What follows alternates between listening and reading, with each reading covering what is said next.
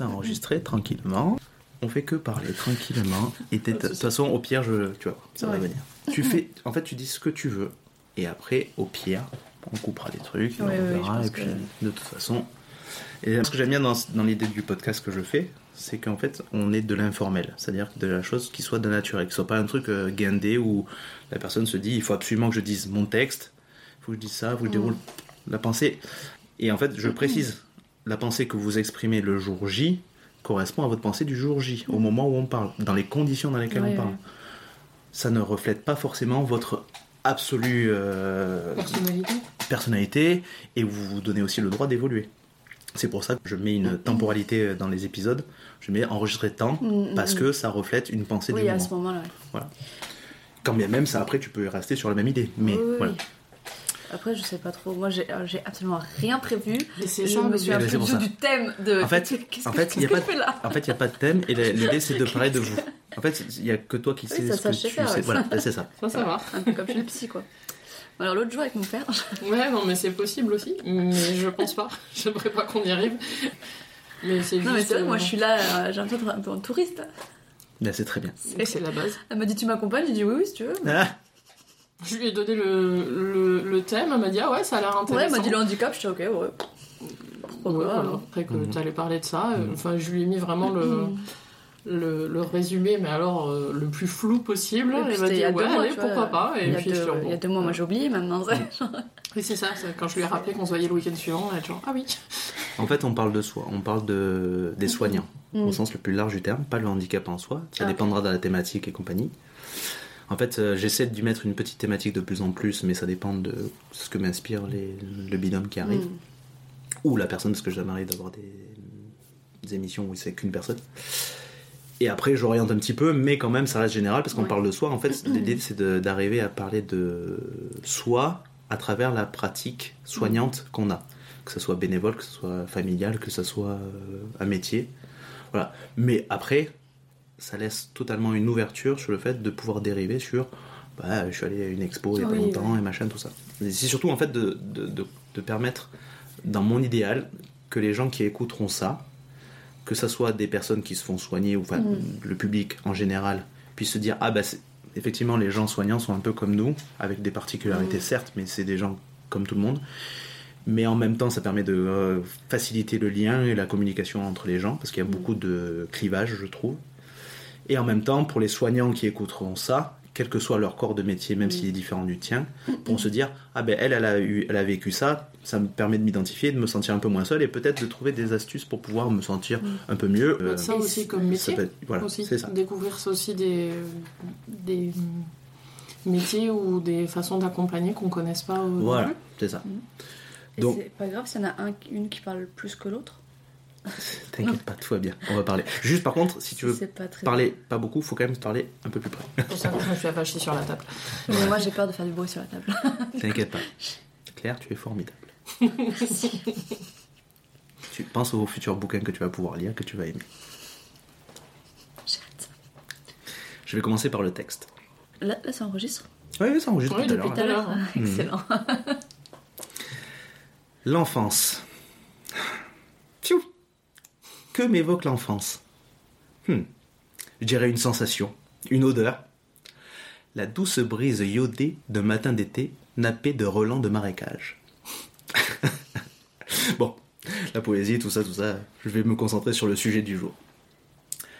Mon enfance a été teintée de mille expériences hyper contrastées les unes par rapport aux autres. Mais là, euh, je vous apprendrai rien, car je suppose, sans être devin, que pour vous ça a été pareil.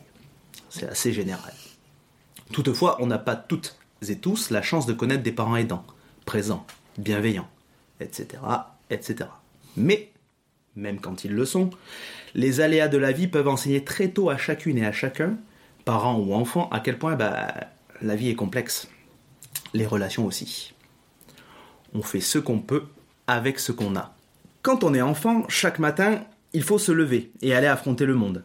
Ses joies et ses pleurs, ses camarades, les adultes avec leur sagesse et leurs incohérences, les bagarres et les réconciliations, ses futurs amours ou râteaux, ses chutes de vélo, les plongeons aussi bien dans la piscine que dans l'inconnu, les transgressions, les roustes, Les câlins, les premiers baisers, les engueulades, les bonnes notes à l'école, les mauvaises, les cadeaux à Noël qu'on attend avec impatience qui sont si vite oubliés, les tartines au chocolat pour le goûter, les ça, j'aime pas, et les goûts qui changent si souvent, les épreuves de courage, les bêtises et les foudres parentales qui vont avec, son affirmation de soi face à l'autorité, ses inquiétudes pour l'avenir, la puberté, les lubies et autres passions passagères, les hobbies, les jeux, puis l'ennui, puis les jeux, puis l'ennui, puis l'ennui, puis l'ennui. Pardon, je m'égare. Bref, bref, l'enfance et ses apprentissages, quoi. Et puis on grandit, on s'assagit, on s'abrutit, on devient lucide sur ses propres travers ou on s'y enfonce dedans. Puis, puis on fait des mômes. Et on les regarde comme nos parents nous ont regardés, mais peut-être avec une inquiétude qui n'était pas là auparavant. Peut-être une peur de se voir comme eux, avant nous, et de nous rendre compte que c'est maintenant nous, les adultes, là, maintenant, oui, et qu'on doit prendre le taureau par les cornes. C'est ça ou se faire embrocher, non? Non? Non. Peut-être. Parfois, on a de la chance de savoir à qui en parler. Parfois, euh, non. Parfois, on aime ses gamins. Parfois, euh, non. Parfois, on se retient de se mettre en colère. Parfois, non. Parfois, on voudrait les serrer dans les bras. Parfois, on fait ce qu'on peut avec ce qu'on a. La vie est complexe, les relations aussi. Ceci étant dit, cela n'excuse ni n'explique pas tout, je vous l'accorde. Mais cela aide à ouvrir le dialogue, et peut-être à envisager des solutions. Je vous l'assure. Quand je vois les gamins dont je m'occupe, je ne peux m'empêcher de penser à toutes ces situations qu'ils ou elles ont vécues, vivent ou vivront. Toutes celles-là, oui, celles dont je viens de parler. Eux aussi connaissent des joies et des peines communes à chaque enfant. Comme chacune et chacun des enfants que nous connaissons. Comme nous à leur âge. Intensément. Pareil que tout le monde, certes. Mais peut-être avec un soupçon, voire un pot tout entier d'emmerdement supplémentaire versé dans la marmite dans laquelle mijote leur jeunesse. Acteurs et spectateurs. Avec ou sans handicap. En une seule et même personne. Ils apprennent à s'en dépatouiller bon an, mal an. Parfois seuls, parfois bien ou mal accompagnés. Mais se levant chaque matin avec cet espoir inépuisable que le monde va bien les accueillir. Leur offrir mille opportunités dont ils sauront certainement faire bon usage. Nimbés qu'ils seront par quelques rayons de soleil bienvenus qui leur éclaireront le chemin qui les mènera vers l'âge adulte. En espérant marcher dans les pas, ou non, de celles et ceux qui sont passés par là avant eux. Texte de moi-même, Chapeau. Très Super. intense. Ah oui ouais.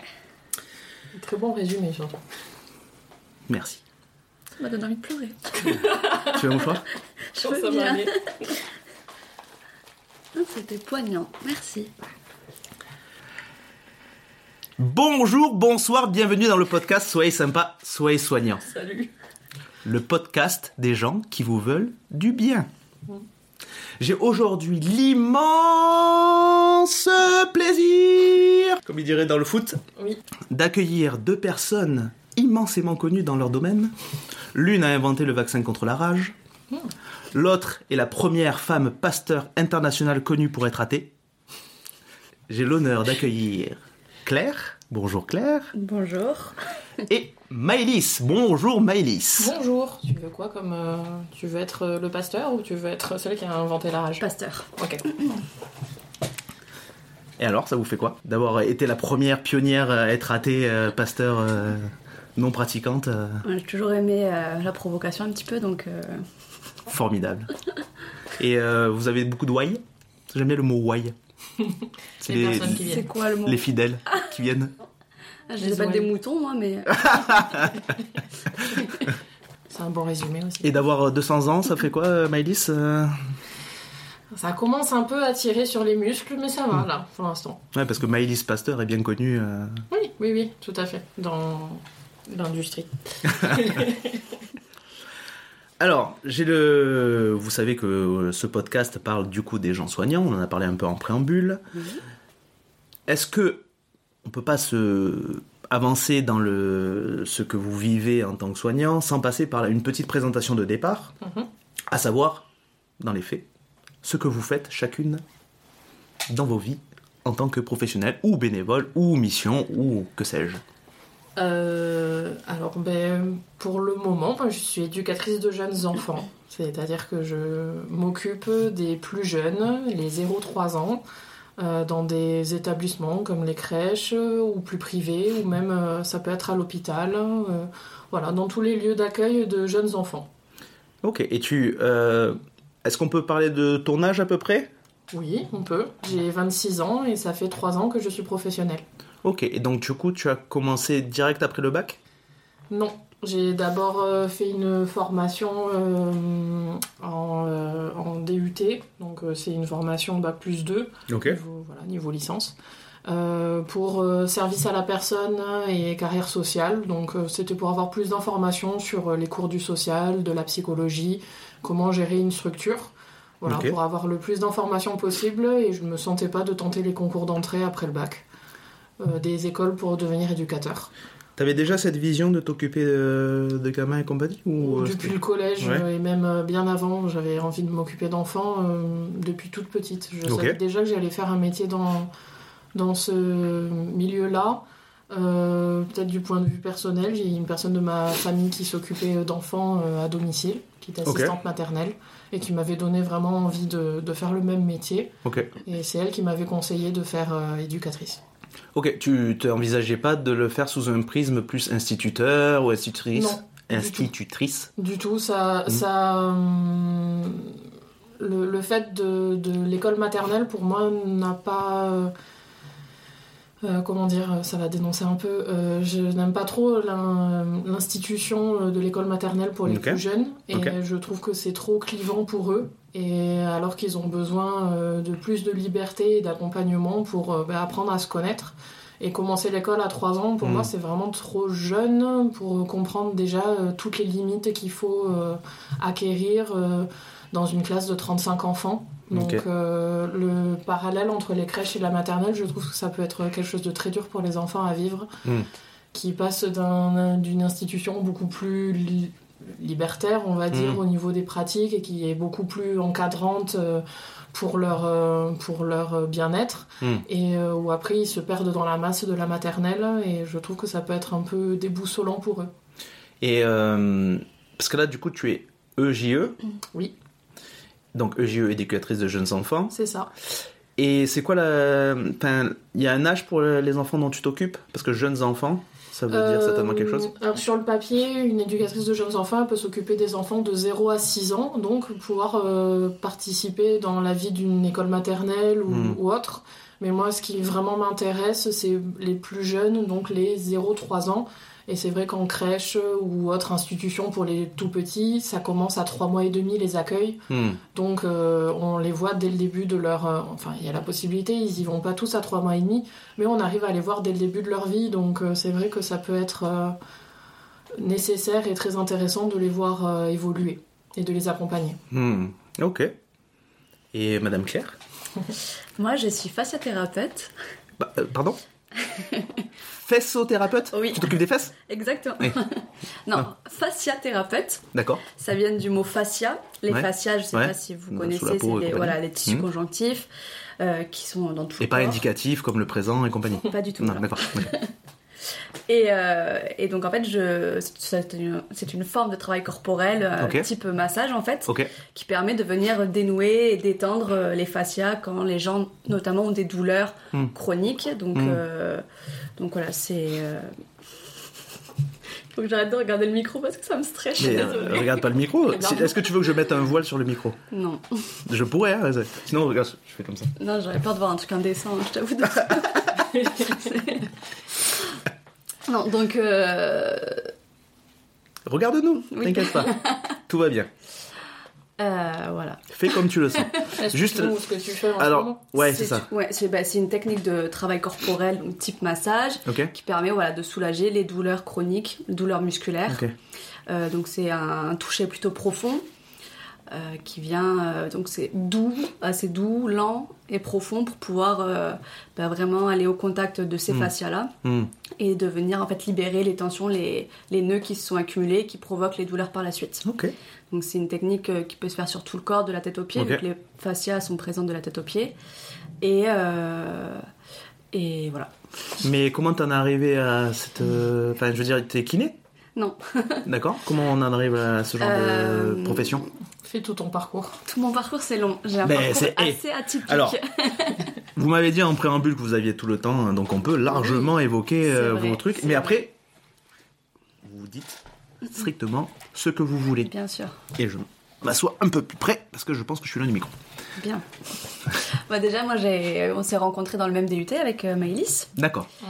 Ah, pas l'école de JE, donc le DUT. Non, DUT, donc carrière sociale. euh, J'allais dire le lieu, mais il faut pas le dire. Euh, et je pensais travailler dans le social. J'avais pour projet à l'époque d'être euh, euh, PJJ PJJ, Ah. merci, éducatrice euh, de la PJJ, donc protection judiciaire de la jeunesse. Hmm. Donc euh, je m'étais dit, euh, comme ils prennent, je crois que c'était à partir de Bac plus 3, je voulais faire ce DUT là, puis euh, la licence et ensuite passer les Mm. concours. Et en fait, moi, pendant les deux ans, j'ai fait des stages dans ce milieu-là. Ça m'a pas spécialement euh, plu en fait. J'ai très vite vu des, des parties qui me. Sur du long terme, je savais que ça me plairait pas en fait. Ok. Donc euh, j'ai quand même fait une licence. euh, C'était quoi la licence? Je Sciences de l'éducation. Licence sciences de l'éducation. Hmm. Si on a des questions sur ta vie, on demandera à Maëlys. Exactement. On va s'y retrouver à C'est cette c'est licence vrai aussi. que pour moi, c'était il y a une autre vie quoi. Ouais, j'ai un sûr. peu perdu le. Ok. Donc j'ai commencé cette licence en fait au bout d'un mois j'ai arrêté parce que je me suis rendu compte que ça servait à rien de poursuivre Mm. là-dedans parce que j'étais en fait décidée à pas pas continuer. J'avais même passé les concours euh, d'EduxP Ok. que j'ai pas eu. Ok. Mais parce qu'en fait pendant les entretiens oraux, ben, j'ai très vite montré que j'étais là mais que c'était pas ma vocation quoi. Donc Oui, que t'as forcément, fait ça parce que c'est bah, l'opportunité. voilà, c'était l'occasion. Je savais que j'avais eu les écrits, donc je me suis dit bon, bah, on va quand même y aller. Mm. euh, mais bon. Ok. Et donc j'ai arrêté, j'ai commencé à travailler, donc j'ai cherché du boulot. euh, j'ai trouvé dans, un- dans une boulangerie, donc j'ai fait vendeuse euh, quelques temps. Mm. J'ai en T'as pétri des miches pour te Bah, préparer voilà, pour le, vois, la Ouais, voilà, c'est le lien est là. Voilà, c'est important. C'est important de faire des liens. Non, mais C'est je- important de faire des blagues je vois que t'arrives à bien les. Oui, tout est calculé. non, du coup malheureusement je vendais que le pain. Hmm. Et... Parce que le texte, il m'a pris juste 5 minutes à faire. Mais par contre, faire des blagues et calculer tous les enchaînements de blagues, ça m'a pris euh, des jours et des, des jours. années même. Oui, plus de 30 ans. hein. Mais bon, voilà, du coup, je faisais ça. En parallèle, je gardais des enfants euh, après l'école. euh, Hmm. Voilà, qu'est-ce que j'ai fait après? J'ai travaillé dans le prêt-à-porter. Donc en fait, j'ai enchaîné plein de petits jobs alimentaires pendant. euh, pendant deux ans et quelques. Je suis Hmm. même partie trois mois euh, en Australie pour voyager. Ok, Euh, j'ai travaillé euh, pour- dans une boîte de lunettes. ok. Voilà. Et euh, à un moment, je me suis dit, bon, je- j'en ai un peu marre d'enchaîner euh, ces jobs par-ci par-là. C'est À chaque fois, je me sens pas de, de faire une carrière dans ces domaines-là. Donc, euh, qu'est-ce que je fais? Mhm. J'ai repris mes études, j'ai refait un DUT dans la gestion des entreprises. Donc, j'ai pu le faire en un an, parce que j'avais déjà validé avant un DUT. Et je me suis dit, bon, bah, je pense que je suis quelqu'un d'assez carré dans ma vie. J'avais fait un travail avec une psychologue de Mhm. l'orientation qui m'avait un peu aiguillé dans tout ce qui était administratif. Je me suis dit, pourquoi pas? Pas de bilan de compétences. Une, juste, tu as vu la psychologue. Oui, c'était euh, une psychologue de ok, euh, ok. Elle m'a peut-être fait un bilan de compétences. Oui, mais t'as pas, c'était pas dans le cadre de la non. formation continue Non, non, tout pas ça. du tout. D'accord. C'est elle qui m'avait fait plein de tests. et D'accord, tout ok, pour, euh, euh, donc j'ai fait ça, je me suis dit bon bah ça me plaît bien Hmm. l'année là, euh, ça a l'air de me correspondre, euh, je vais continuer en licence pro euh, Hmm. RH. Ok. Je me suis dit, voilà, je pense que ça me convient et tout. Euh, j'ai fait cette licence, j'ai fait un burn-out Ah, à cause euh, d'un d'un de mes supérieurs qui s'est euh, très mal comporté, je pense, euh, à mon égard. Donc euh, sur le coup, j'ai j'ai même pas dit ce qui s'était passé. Je me suis mis en arrêt plusieurs mois jusqu'à ce que j'ai le courage de dire bon voilà, je, je vous contacte pour Mm. euh, arrêter en fait euh, hmm. mon contrat avec vous. Et je me suis retrouvée sans rien. Je savais plus ce que je voulais faire. Je bah, j'avais plus non plus beaucoup d'énergie. Mm. Mais voilà, donc je me suis dit bon, on va s'accorder ce temps-là. J'en ai besoin. Et en fait, moi, la fasciathérapie, je connais ça depuis quelques années parce que j'ai une amie, maintenant c'est une amie, une très bonne amie, qui, euh, qui s'était spécialisée là-dedans, qui avait fait une formation et qui m'avait proposé de me masser. Hmm. Et comme j'ai des problèmes de dos, Ok. je m'étais dit pourquoi pas. Et en fait, euh, ça me faisait beaucoup de bien, donc euh, régulièrement j'allais la voir pour me faire masser. Mhm. Et en parallèle d'un travail avec l'ostéopathe, c'était top quoi pour mes, pour mes douleurs. Cool. Et elle, elle a commencé à former elle-même des gens Hmm. et à faire en fait des petits ateliers découvertes par-ci par-là, ce- pas, pas sur Toulouse. Donc On elle le a, fait, pas. elle a fait des ateliers découvertes et euh, elle m'a dit un jour, ben écoute, euh, viens, euh, t'as rien à perdre en fait. Non, ouais. Je me suis dit, ouais, c'est pas trop mon délire, euh, Hmm. masser des gens, Tu es tactile à la base ou pas? Tactile oui, mais pas de là. Non, mais masser. ouais, parce que si en plus la... parce qu'il y a beaucoup de gens, si tu les touches le moindre millimètre oui, ou oui, qui oui. touchent, Non, non, non. Non, je suis une personne Hmm. très tactile de ce côté-là, j'ai pas de soucis. Mais c'est vrai que je me- m'imaginais pas de là à masser carrément des gens Hmm. euh, et d'en faire euh, mon activité Ouais, professionnelle. parce qu'en plus il y a tout type de corps. Hein. Voilà. Donc j'y suis allée, je m'étais dit, bon, au pire, ça m'apprendra quand même euh, peut-être des techniques pour me masser moi quand moi j'ai Hmm. mal à la maison, Hmm. etc. Ah, on peut se- s'automasser? Oui, il y a quelques. D'accord. Pas tout le corps, parce qu'évidemment, Hmm. le dos ou quoi, ça peut être Hmm. compliqué, mais on peut essayer ouais, de, de s'automasser à certains, certains endroits. ouais. Et donc j'y suis allée. Ouais.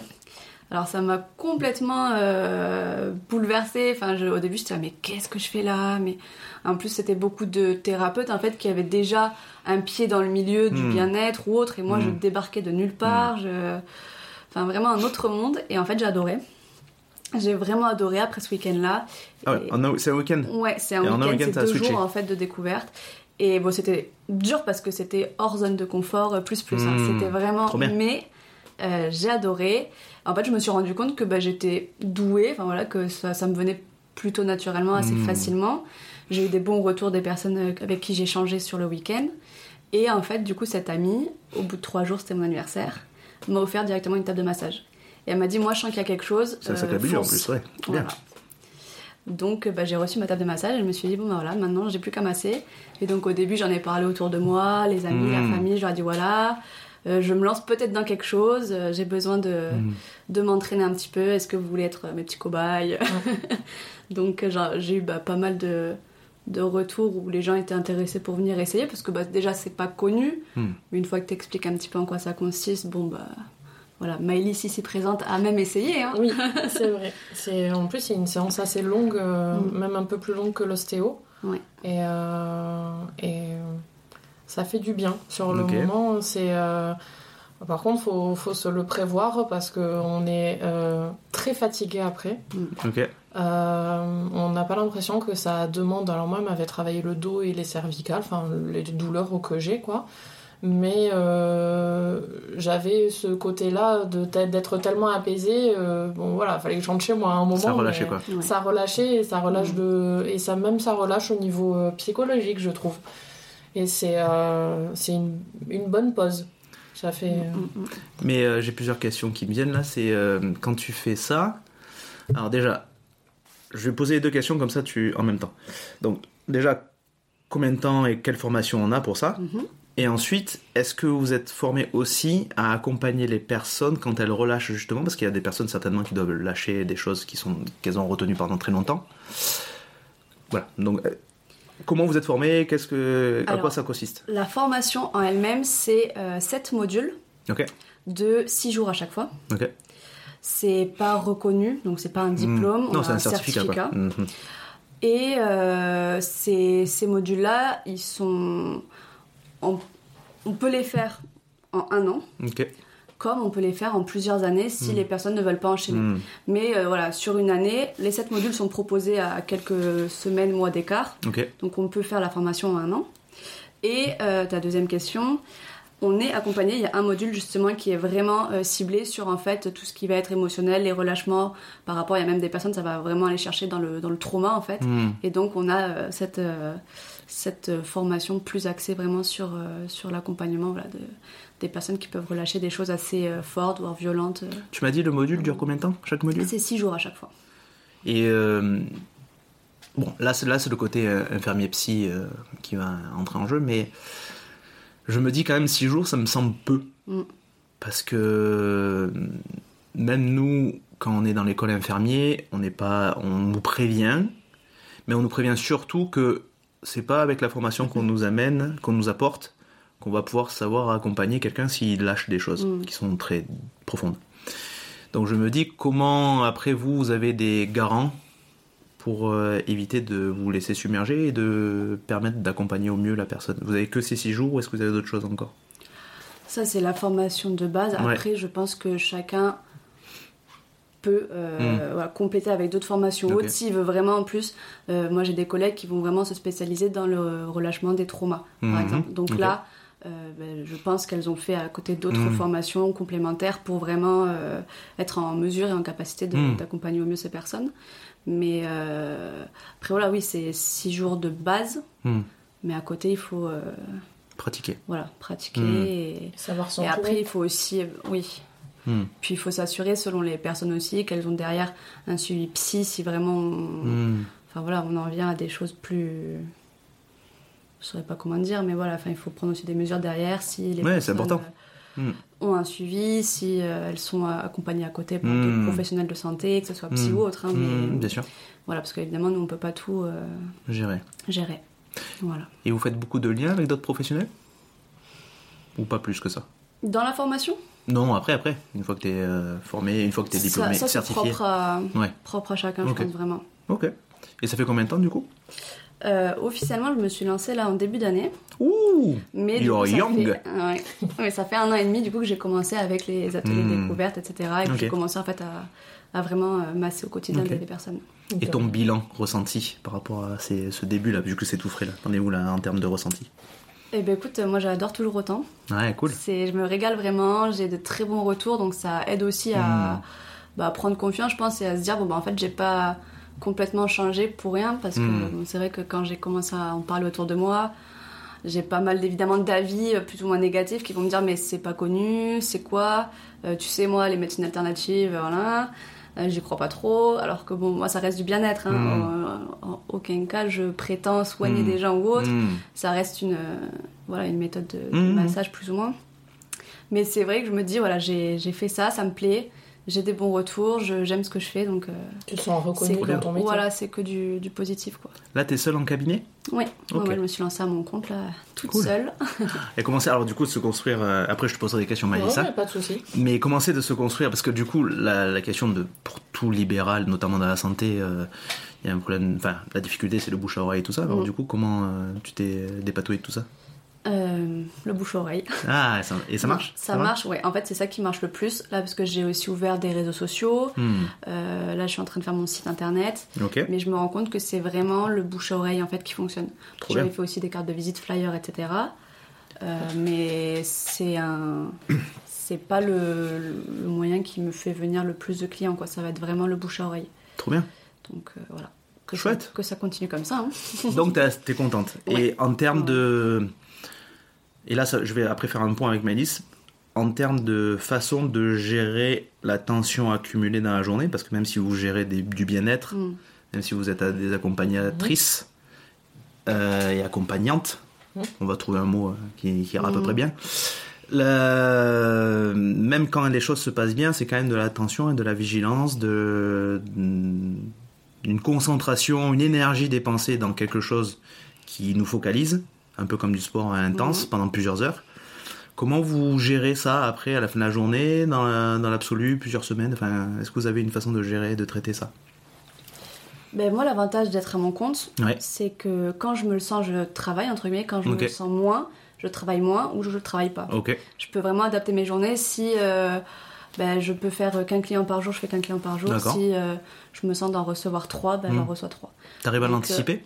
J'arrive, voilà. En plus, là, pour l'instant, c'est le début, donc j'ai pas non plus euh, Hmm. énormément de monde par jour. Donc là, je peux essayer de faire une personne par jour sans souci pour l'instant. Et donc, ça me permet de, voilà, de pouvoir me reposer quand j'en ai besoin et de, de moduler un petit peu mon emploi du temps euh, Cool. selon mon énergie, selon euh, ce que j'ai à faire aussi à côté, euh, Hmm. pour aussi concilier peut-être une vie personnelle, que ça soit un peu plus fluide, etc. quoi. Hmm. Voilà. Et toi, Maïs? Euh, moi, bon, pour l'instant, j'ai pas, euh, j'ai plus d'emploi, donc pour l'instant, je suis en recherche euh, d'une crèche ou établissement qui peut m'accueillir. Mhm. Euh, mais c'est vrai que j'ai j'ai eu donc les trois ans d'expérience que j'ai eu, moi c'était dans une municipalité, donc des crèches et, et autres établissements liés à cette municipalité. Et, euh, et en fait, c'est vrai que euh, au fur et à mesure de l'expérience, je me suis rendu compte que, Bon, les, les politiques actuelles faisaient qu'il y avait beaucoup moins de professionnels euh, embauchés, Hmm. euh, donc beaucoup de manque à gagner euh, sur le terrain, beaucoup de manque de personnel sur le terrain, Ouais. et donc le fait que la fatigue ben, s'accumulait. Et finalement, ça a été une expérience où je me suis rendu compte que je ne faisais plus totalement mon travail comme il le fallait.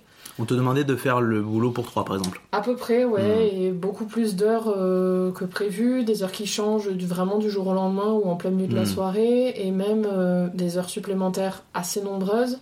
Et finalement, il n'y avait plus euh, le, le point de vue humain qui était mis en place. Hmm. Et on oubliait un petit peu qu'en fait c'était des enfants dont on s'occupait et pas simplement d'une entreprise.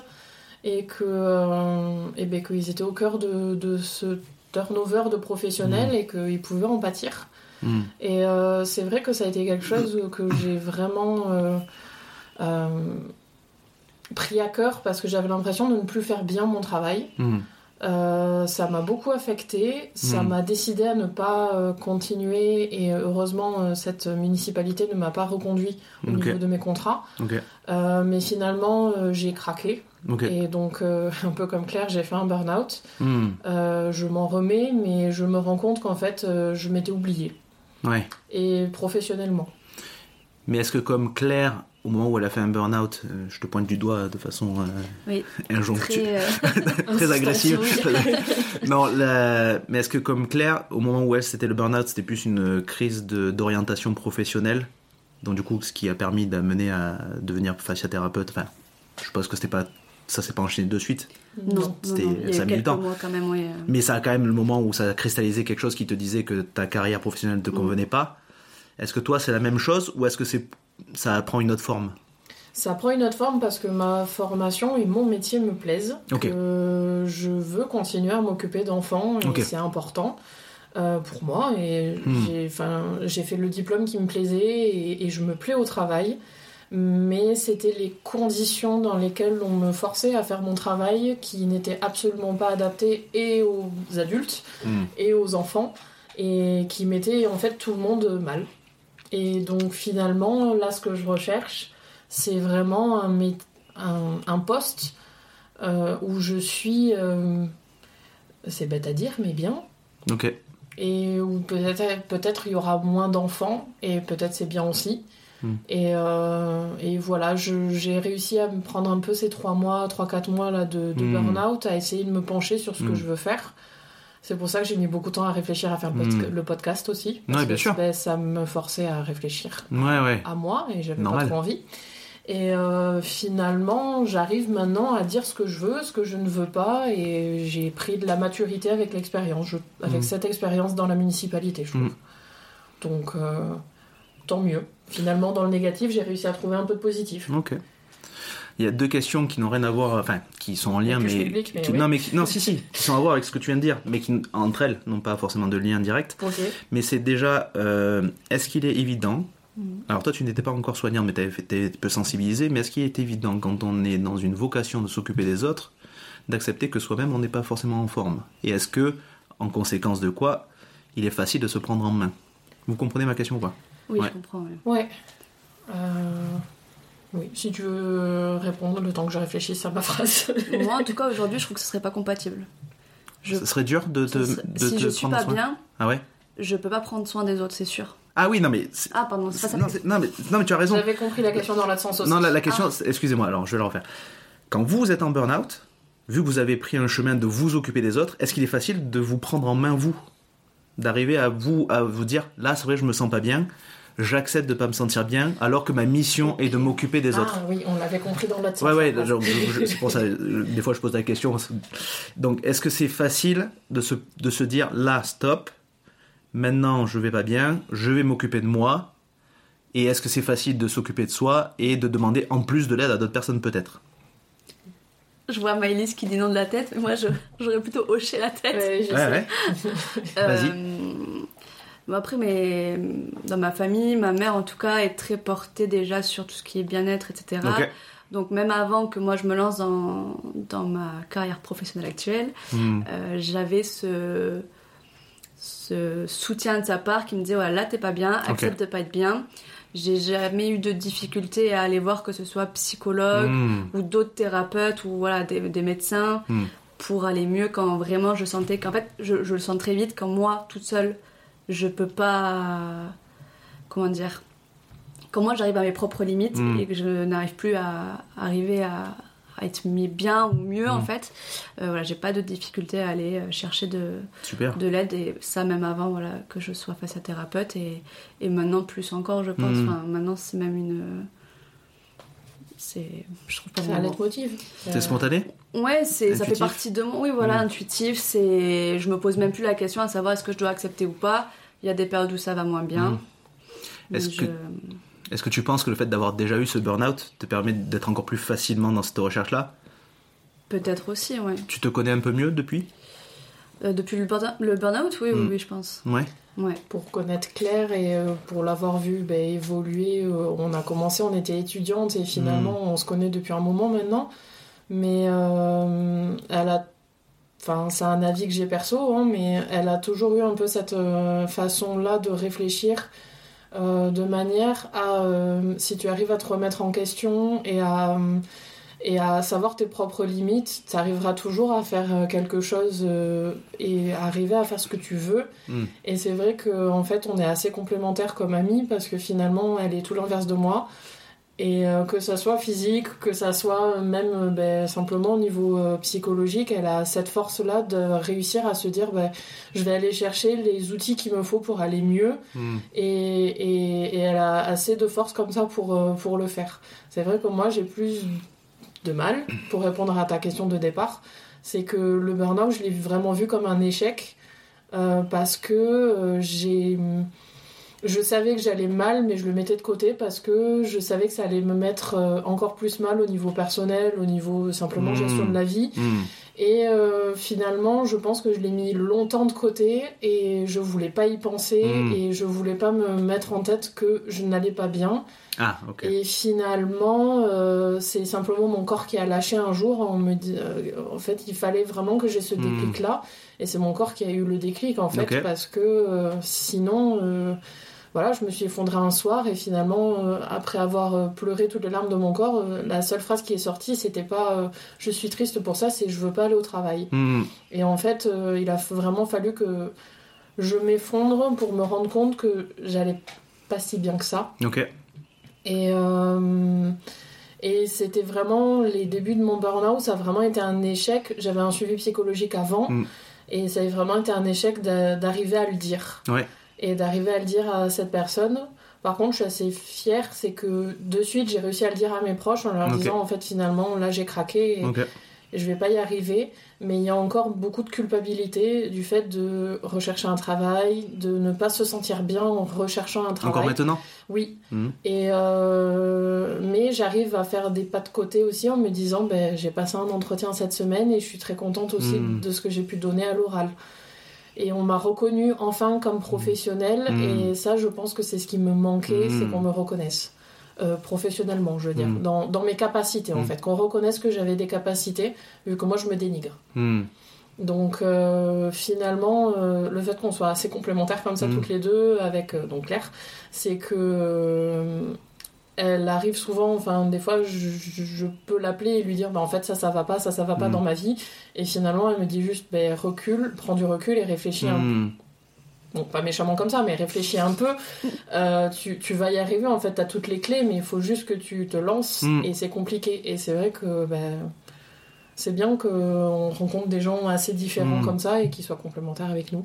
Donc voilà. J'ai parlé récemment avec euh, une amie qui est psychologue Mm. Sur euh, la dépression. On parlait de la dépression.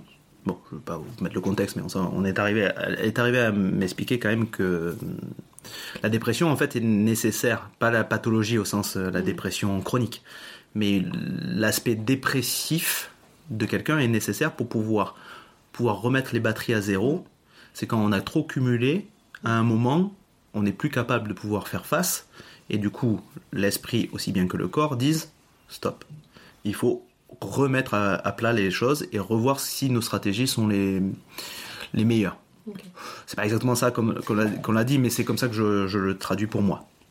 En tout cas, voilà. Donc du coup, je pense que le burn-out, tel que je, l'appréhende, euh, c'est, je pense quand même, quand on, a réussi, quand on arrive à en faire quelque chose, évidemment, nécessaire, parce que c'est un moment où on ne on s'est pas écouté pendant longtemps, Oui. comme tu le disais, Mm. Et à un moment, le corps ou l'inconscient fait que Ça lâche. tu satures, tu grilles et tu dois remettre tout à zéro. Oui. Mais du coup, c'est une façon de te dire à toi-même, écoute-toi. Oui, tout à fait. Et ça peut être euh, compliqué pour certaines personnes. Ah bah, c'est dur, hein. C'est dur de s'écouter. Ah, mais c'est carrément dur, oui, oui. Et même pas juste se remettre en question, mais juste euh, se dire, ben là, en ce moment, ça va pas. Hmm. Et ça peut être. euh, Enfin, moi, je sais que c'est un long travail euh, Mm. perso, là, en ce moment, de réussir des fois à me dire, ben là, cet après-midi, j'ai envie de rien faire. Ouais. Je suis pas bien, j'ai Mm. pas envie. Et de pas me culpabiliser derrière parce que j'ai rien fait. Ouais. Et bon, pour l'instant, mon cerveau est vraiment en mode euh, diade. Il y a un Mm. côté qui culpabilise et il y a un côté qui, qui se dit, ben oui, en fait, c'est ça. Mais on va y arriver. Hmm. Mais euh, c'est vrai que hum, je me suis retrouvée finalement à faire, euh, là, il y a 3-4 semaines, un entretien professionnel avec euh, une autre amie à moi qui, pour son mémoire, devait Mm. interviewer les professionnels. Et finalement, c'est après cet entretien-là que elle s'est rendue compte que j'étais vraiment dans un mal-être profession- professionnel, Hmm. a enfin compris pourquoi je faisais un burn-out Mm. et euh, m'a vraiment relancé euh, euh, au niveau estime de moi professionnel euh, parce qu'elle m'a dit tu, tu apportes beaucoup de choses quand tu parles de ton travail et Mm. j'ai enfin compris tes valeurs Hmm. ce que tu veux apporter toi dans ton Mm. travail. Alors que nous avons eu le même diplôme, donc Ouais. elle est également éducatrice. Et finalement, euh, ben, ça fait du bien de se dire que euh, on a encore des valeurs au fond de soi, même si burn-out, ça veut dire s'épuiser, totalement se consumer. Si finalement tout le corps a lâché Ouais. et se consume, et finalement il y a quand même euh, une avancée euh, réflexive. euh, Trop bien. oui, réflexive. Tu te, tu te reflètes dans toi-même. Non, Non, mais tu réfléchis. voilà, de réflexion. C'est pour aller sur la sémantique. oui, oui, c'est oui, c'est sûr. Donc voilà, Hmm. si vous avez suivi ma phrase, c'est bien. Ben, c'est génial, non, mais très clair. Ouais, ouais, donc du coup, là, maintenant, à ce stade, quand même, tu estimes que c'est. Tu en fais quoi comme bilan, là, actuellement, de, de tout ça, là, de tout ce parcours-là? Est-ce que tu arrives à y mettre euh, une. euh, une qualité, positive ou négative, ou est-ce que c'est encore trop flou? Ça, hum, au moins en positif, euh, ça m'a permis de me retrouver, de me retrouver notamment au niveau de, de ce que je veux mener au travail, de, de ce que je veux. Voilà, j'ai réussi à faire le pour, le contre de ce que je veux et ce que je ne veux pas au travail. Après, il y a encore beaucoup au niveau burn-out qui, qui travaille beaucoup sur ma euh, confiance en moi, qui n'était pas très brillante dès le début, Hmm. euh, et, qui, et qui est encore euh, à travailler, c'est-à-dire Mm. euh, ben, encore réussir à, à me construire par rapport à ce burn-out. Mm. Euh, c'est encore un peu compliqué au niveau de ma confiance et au niveau de d'en parler sans avoir Ouais, oui. Euh, un petit ressenti Mm. ou, ou de la gêne ou juste de la culpabilité de se dire ben, j'ai pas été bien euh, à ce moment-là, Mm. à mon âge. Et, et voilà, pour l'instant, c'est encore ce qui, ce qui a travaillé pour l'instant. Quand on travaille en psychiatrie, la première chose qu'on apprend, c'est le temps long. On ne peut pas se remettre d'une pathologie psychiatrique ou d'un trauma ou d'un trouble en l'espace de quelques jours, quelques semaines. C'est euh, quelque chose qui, magique. surtout si ça attaque quelque chose de profond en soi. Donc c'est Ouais. l'inconvénient de notre société, c'est qu'on apprend à toujours être dans la réaction, dans la, la réponse rapide, le- ou quelques jours et puis on se remet de suite d'a- d'aplomb. Alors que, en fait, nous sommes des êtres humains constitués organiquement de telle façon que on doit prendre du temps pour pouvoir se reconstruire. Après, ça n'empêche pas de faire des choses, parce que tu as mis en place plein de stratégies, Mhm. mais qui te serviront pour plus tard. Ça n'empêche pas que le problème profond n'est pas encore entièrement réglé, mais qui va l'être peut-être. Oui. Mais tu vois, c'est juste euh, accepter de se dire que ben, on, a du, on prend du temps pour, les, pour trouver des solutions. Oui. Ça, c'est important. Tu vois Ça va aller. Ouais, c'est normal. Bon, alors on va essayer de partir sur une chose un peu plus positive. Oui, pardon. Je vais vous demander une question que j'aime bien poser. C'est. Alors, à chaque fois, elle est pas très claire, donc je vais apprendre à la reformuler si jamais vous ne la comprenez pas. Attention, je mets un disclaimer.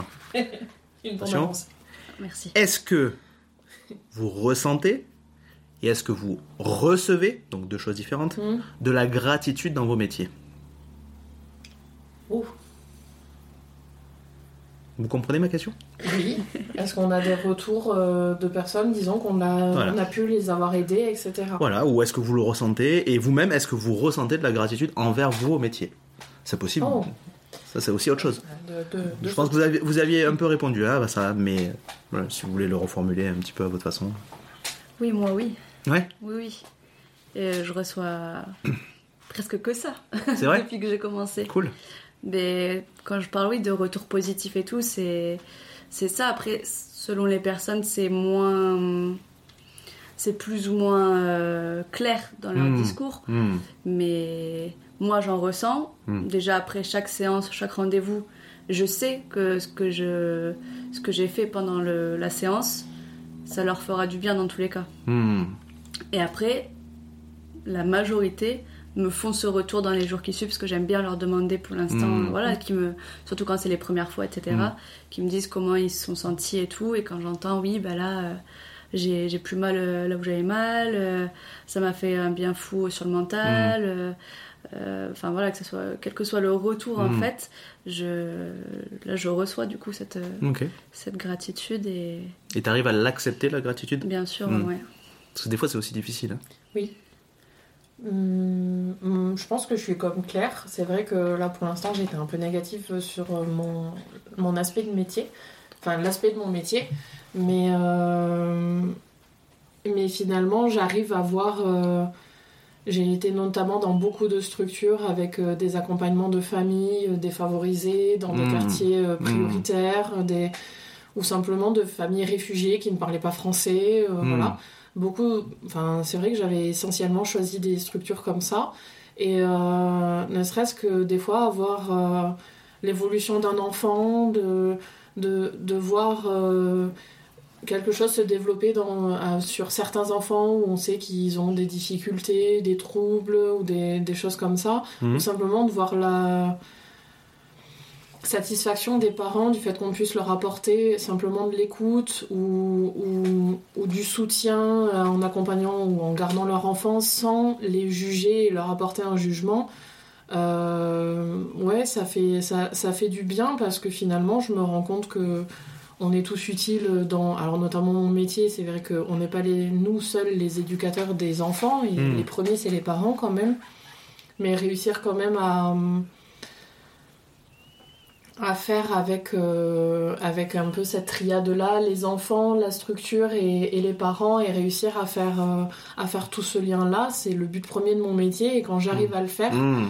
euh, je, peux, je peux être fière de, de ce que j'ai réussi à apporter Super. à ces familles-là. Hmm. Donc c'est après, de toute façon, je pense que les métiers de l'humain, c'est le plus compliqué, le social, etc. Parce que on attend, on s'occupe de personnes avec des états d'âme, avec des cultures et même avec des réflexions différentes de nous. Le plus difficile dans mon métier, c'est qu'en plus, c'est des, en- c'est des enfants. Donc, Mm. euh, les très jeunes enfants, on a du mal à communiquer avec eux. Mm. Donc, euh, c'est encore plus euh, gratifiant quand on arrive à comprendre quelque chose ou à réussir à répondre à leurs besoins. Ok. Donc, est-ce que nécessairement il faut être en pâte dans nos métiers? En empathie, oui. Mm. Bah, surtout quand on s'occupe de d'humains, c'est Mm. c'est le but premier. C'est si déjà si on n'arrive pas à être empathique envers nous ou au moins se connaître nous, ça va être Mm. très compliqué de pouvoir comprendre les, les autres. Ok. Oui. C'est une question, c'est, une question qui paraît évidente. C'est une, oui, c'est une question ça, apparemment évidente, mais je trouve que, pour l'avoir posé plusieurs fois cette question, l'empathie et après, en, ce que je mets un peu en lien, la bienveillance, Oui. paraissent être des concepts euh, évidents. Mais dans les faits, tous les jours, on n'est pas dans cette, forcément sûr, dans ces modes-là. Mm. Des fois, on peut pas. comme on a dit, il faut s'écouter, Mm, tout mm, ça. mm. Donc voilà, c'est pour ça que je veux savoir si par exemple euh, vous vous sentez tout le temps bienveillant, tout le temps dans l'empathie. euh. Hum, Dans notre pratique Ouais, professionnelle. ouais, ouais. Euh, bah moi, comme je disais, comme je peux m'écouter par rapport à un Mm. rythme, euh, voilà, quand je reçois des clients, Hmm. c'est que voilà, je peux être euh, bah, bienveillante, Mm. empathique, et enfin, mon travail, c'est beaucoup, beaucoup, beaucoup d'amour aussi Ouais. que je leur donne et que, que voilà, et ça me tient à cœur. Si je suis pas dans cette euh, optique-là dans ma journée, je vais pas prendre euh, de, de rendez-vous. Quoi. C'est de l'écoute aussi. Ton... Parce que tu Oui. écoutes les douleurs des personnes, mais tu écoutes ça. aussi ce qu'ils peuvent t'apporter. Donc, euh, Parce que finalement, on n'est pas que dans le silence pendant une séance avec Claire, Mm. on est euh, beaucoup à échanger et pas simplement sur euh, ben là ça me fait mal ou Mm. là tu pourrais appuyer plus fort. Mm. Ou... Après, ça nous les pose les questions, mais il y a quand même un dialogue derrière et, euh, et c'est un échange pendant euh, 1h30 donc euh, il, il peut, il peut sortir même des fois des, des réflexions qu'on se faisait pas de nous-mêmes par rapport à un sujet et finalement euh, avoir euh, un regard extérieur des fois on se dit ah bah oui en fait j'aurais pu penser comme ça. Hmm. et, et en même temps on se sent bien parce qu'elle est en train de nous masser donc euh, non c'est tout bénef. Tout le monde ne parle pas c'est vrai parce qu'il y en a qui, qui profitent vraiment et qui sont plus concentrés, je pense, sur leur corps ou autre. Mais c'est vrai que des fois, ça peut amener des, des réflexions. Je vais masser une zone, ils vont me dire Ah ben je pensais pas que j'avais mal là en fait. Hmm. Et en fait, euh, de fil en aiguille, on en arrive à plus ou moins trouver des, bah, des causes de cette douleur, des liens. Et des, oui, voilà, comme tu dis, des fois, ça va être des personnes qui tout d'un Mm. coup vont me parler d'un truc alors que. Parce que là, ils en ressentent le besoin et dans ce cas-là, bah, je les écoute et. Et c'est tout à fait ok, quoi. Une séance d'une heure trente, c'est pas anodin quand même, hein, en termes de temps. hein. oui C'est une séance, alors j'essaye de faire euh, euh, un quart d'heure à peu près de- d'échange au début, bah, pour euh, déjà connaître la personne quand, quand c'est une nouvelle personne, de voilà, savoir un petit peu ses problématiques, les douleurs, qu'on prenne vraiment le temps de de- d'aborder ça. Et ensuite, voilà, c'est une heure et quart à peu près de, de massage, manipulation en fonction de, des problématiques. Et du coup, c'est pour ça, je me dis, alors, je reviens, je, je radote un peu parce que j'ai un grand âge, j'ai bientôt 75 ans. Ça se voit. Ouais, bah, les dents qui se déchaussent, enfin bref, c'est compliqué. Mais euh, là maintenant, certes, tu dis que tu as un peu le luxe d'avoir pas trop de clients et compagnie, Mm. mais j'imagine que plus tu vas être connu, plus tu vas être sollicité. Bien sûr, ouais. Et n'empêche que je pense, tel qu'un modèle économique euh, lambda, plus on est demandé, plus on va quand même offrir euh, Bien des sûr. portes. Donc j'imagine que dépenser 1h30 par patient est engageant. Est-ce que tu vas trouver des astuces? Est-ce que tu penses déjà à des stratégies pour pouvoir évacuer un peu le, le cumul de tension? Alors, j'ai pas écouté la fin de ta question. Ah, voilà Non, parce que je me suis Ah. concentrée, t'as dit Oh, On patient. n'écoute plus les vieux, on n'écoute plus les vieux. Tu as dit patient et ça m'a fait un petit peu tiquer parce que. T'appelles pas ça des patients Non. Tu les appelles En pas des patients je- selon mes collègues, il y en Mhm. a qui disent client, il y en a qui disent patient. Ouais, Euh, moi, j'ai pas envie d'avoir cet aspect santé. ok. Euh, je préfère dire client parce que pour moi, voilà, je les soigne pas. Alors, c'est Pourquoi c'est un discours entre le thérapie et tout. J'ai envie d'avoir un positionnement. Euh, j'ai pas envie de. Peut-être qu'on le coupera ça parce que c'est encore en réflexion pour moi dans ma pratique. En fait, c'est Je sais important. pas ce que j'en pense. C'est si, important ce que vous pense. disiez ce que vous avez envie de dire, Oui. mais que vous vous gardiez en tête que ce que vous dites Ça reflète la pensée du moment. Et puis, Ah oui. peut être coupé aussi. Non, mais peut être coupé aussi. Mais je veux dire, c'est pas pour autant que ça vous engage Oui. pour la vie. C'est pas parce que quelqu'un va vous entendre dire ça Mm. qu'il va dire ah bah elle est comme ça et vous réduire. Ça c'est dommage. Oui. C'est juste que vous-même Oui, oui. ne vous réduisez pas à votre Mm. pensée que vous exprimez sur le moment. Non, moi pour l'instant, je. J'en ai discuté longtemps Mhm, bien avec sûr. plusieurs personnes, etc. Il y en a qui vont direct affirmer bah, il y a le mot thérapie parce que c'est fasciathérapie, fasciathérapeute. Mm. Donc euh, il y a quand même ce- cette notion de patient. J'ai, je suis pas à l'aise moi avec ce mot-là. D'accord. Donc en fait je le dis pas, tout simplement. Euh, donc je préfère dire client parce que ça reste quand même une méthode de bien-être. Mm. Je, et j'ai pas envie d'avoir des. Je sais qu'il y, a des- il y a des histoires là avec des, des pratiques qui sont vachement. euh, enfin, on resserre un petit peu euh, les vis pour euh, Mm. tout ce qui. Enfin, Le je coaching, pas mes mots, mais voilà. Je sais qu'en ce moment c'est un peu. Et, et moi pour l'instant, voilà, je préfère avoir ce positionnement où c'est du bien-être, etc. sans que ça soit dans le soin médical Voilà, j'ai pas envie qu'il y ait de. Je, je, je prescris rien, je fais pas de diagnostic, je. Voilà, les personnes me disent ça, ça, ça. Si des fois, euh, enfin, j'ai des doutes, je vais leur dire, ben non, non, vous allez voir un médecin. Moi, je, je, je suis pas médecin. Enfin voilà, je préfère qu'il y ait cette euh, Mhm. Distinction dis- ouais. Mais alors, du coup, je reviendrai quand même sur la notion de gérer euh, toute la journée euh, plein de gens. Oui, pardon, ouais. Non, non, mais c'est important, c'est important. Et c'est pas grave les digressions. L'idée c'était de savoir, du coup, alors, je vais poser ma question, ça c'est la question rituelle. C'est quoi pour vous être soignant? À deux minutes. Hein. Mais moi, du Euh. coup, je me considère pas comme soignante. Ah, mais c'est quoi alors, du coup, être soignant Hein Bah, C'est bah, quoi ta définition C'est à toi de répondre, c'est toi là. Est-ce que est-ce- est-ce que t'es au moins. Attends, parce que comme on est le, post- le podcast Soyez sympa, soyez soignant, est-ce que t'es au moins sympa? Oui, Ça va. Oui, ça, un sur deux. Non, non, vas-y. Qu'est-ce que c'est pour toi, soignant? Je réfléchis aussi. hein. Ouais, je. Mais prenez le temps. Pour Sinon- moi, par exemple, je Ouais. me définirais pas comme soignante. Accompagnatrice, oui. Euh, le plus possible, oui, parce qu'accompagnatrice, Mhm. on prend pareil, comme je disais, les états d'âme des enfants et encore plus leur développement, donc on a Mhm. quand même une importance. Mais euh, je, je me verrais pas comme euh, soignante. pour moi, soignant, en fait, ça a un peu plus le côté, et c'est encore bateau, mais un peu médicalisé du terme. Et, et, Donc il y a forcément si une notion médicale.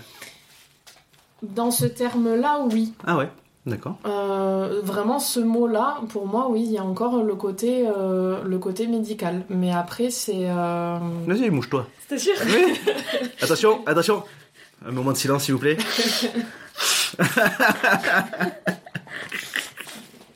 Mais après, ce que euh, on peut voir, euh, enfin les personnes extérieures, externes peuvent voir notre métier comme du soin, parce que finalement, en fait, si je prends la définition de mon métier et la fiche de poste, Mhm. oui, j'apporte des soins euh, Mhm. particuliers au développement de l'enfant, ou même juste des soins euh, physiques avec Mhm. euh, l'échange, l'habillage, les choses comme ça. Mais je ne me vois pas comme soignante. Alors, peut-être que le, so- le terme soignant ne vous convient pas. Non, On va définir. non, non, mais peut- peut-être. On va plutôt faire un truc tout couillon. Qu'est-ce que le soin? C'est quoi un soin? C'est amener ou prendre part au bien-être d'une personne ou du sien de bien-être. Ok. Tout pareil. Tout pareil. tout pareil. Exactement pareil. À la virgule. À la virgule et au point près. Non, pour moi, oui, c'est le, le soin, prendre soin Hmm. de quelqu'un, c'est faire attention à, Hmm. et notamment voilà, le bien-être, comme tu disais. Pour moi, il y a bien-être. Mais- soigner, Ouais. soignant, pour moi, c'est encore une autre dimension. Pour vous, il y a C'est pas, forcément. c'est pas logique pourtant, parce que là, je viens de dire le contraire avec le mot soin. Ouais. Mais Et qui sont synonymes. oui, Mais, voilà, enfin, c'est la euh, même famille. Je pense qu'on peut parler de champ lexical. Oui. Oh, dis donc. Qu'on va labourer avec, avec allégrité, alacrité même. Bon, à la critique, je connaissais pas ce terme. Euh, Non, je suis d'accord avec Claire à ce niveau-là. C'est Vous que- faites du soin, mais vous n'êtes pas soignante. Ouais. D'accord. C'est ça. Ok. Pourquoi pas C'est intéressant, mais C'est une nouvelle vision. Tu vois, non, mais je pense c'est important de poser la question. Le- Encore une fois, comme la question du genre, comme la question des choses comme ça, ça paraît d'être des poncifs. Mhm. Attention, nouveau champ lexical. Mais la... finalement, c'est pas si évident. Poncif, c'est une évidence. Ah, ok. Quelque chose de trivial qu'on connaît. Mais. euh, Ouais, enfin, on- on Et pas comme la pierre poncif. Non, non, non, mais on est dimanche, donc euh, là, clairement, mon cerveau n'est plus là, donc. euh, je- Tu te débrouilles très très bien.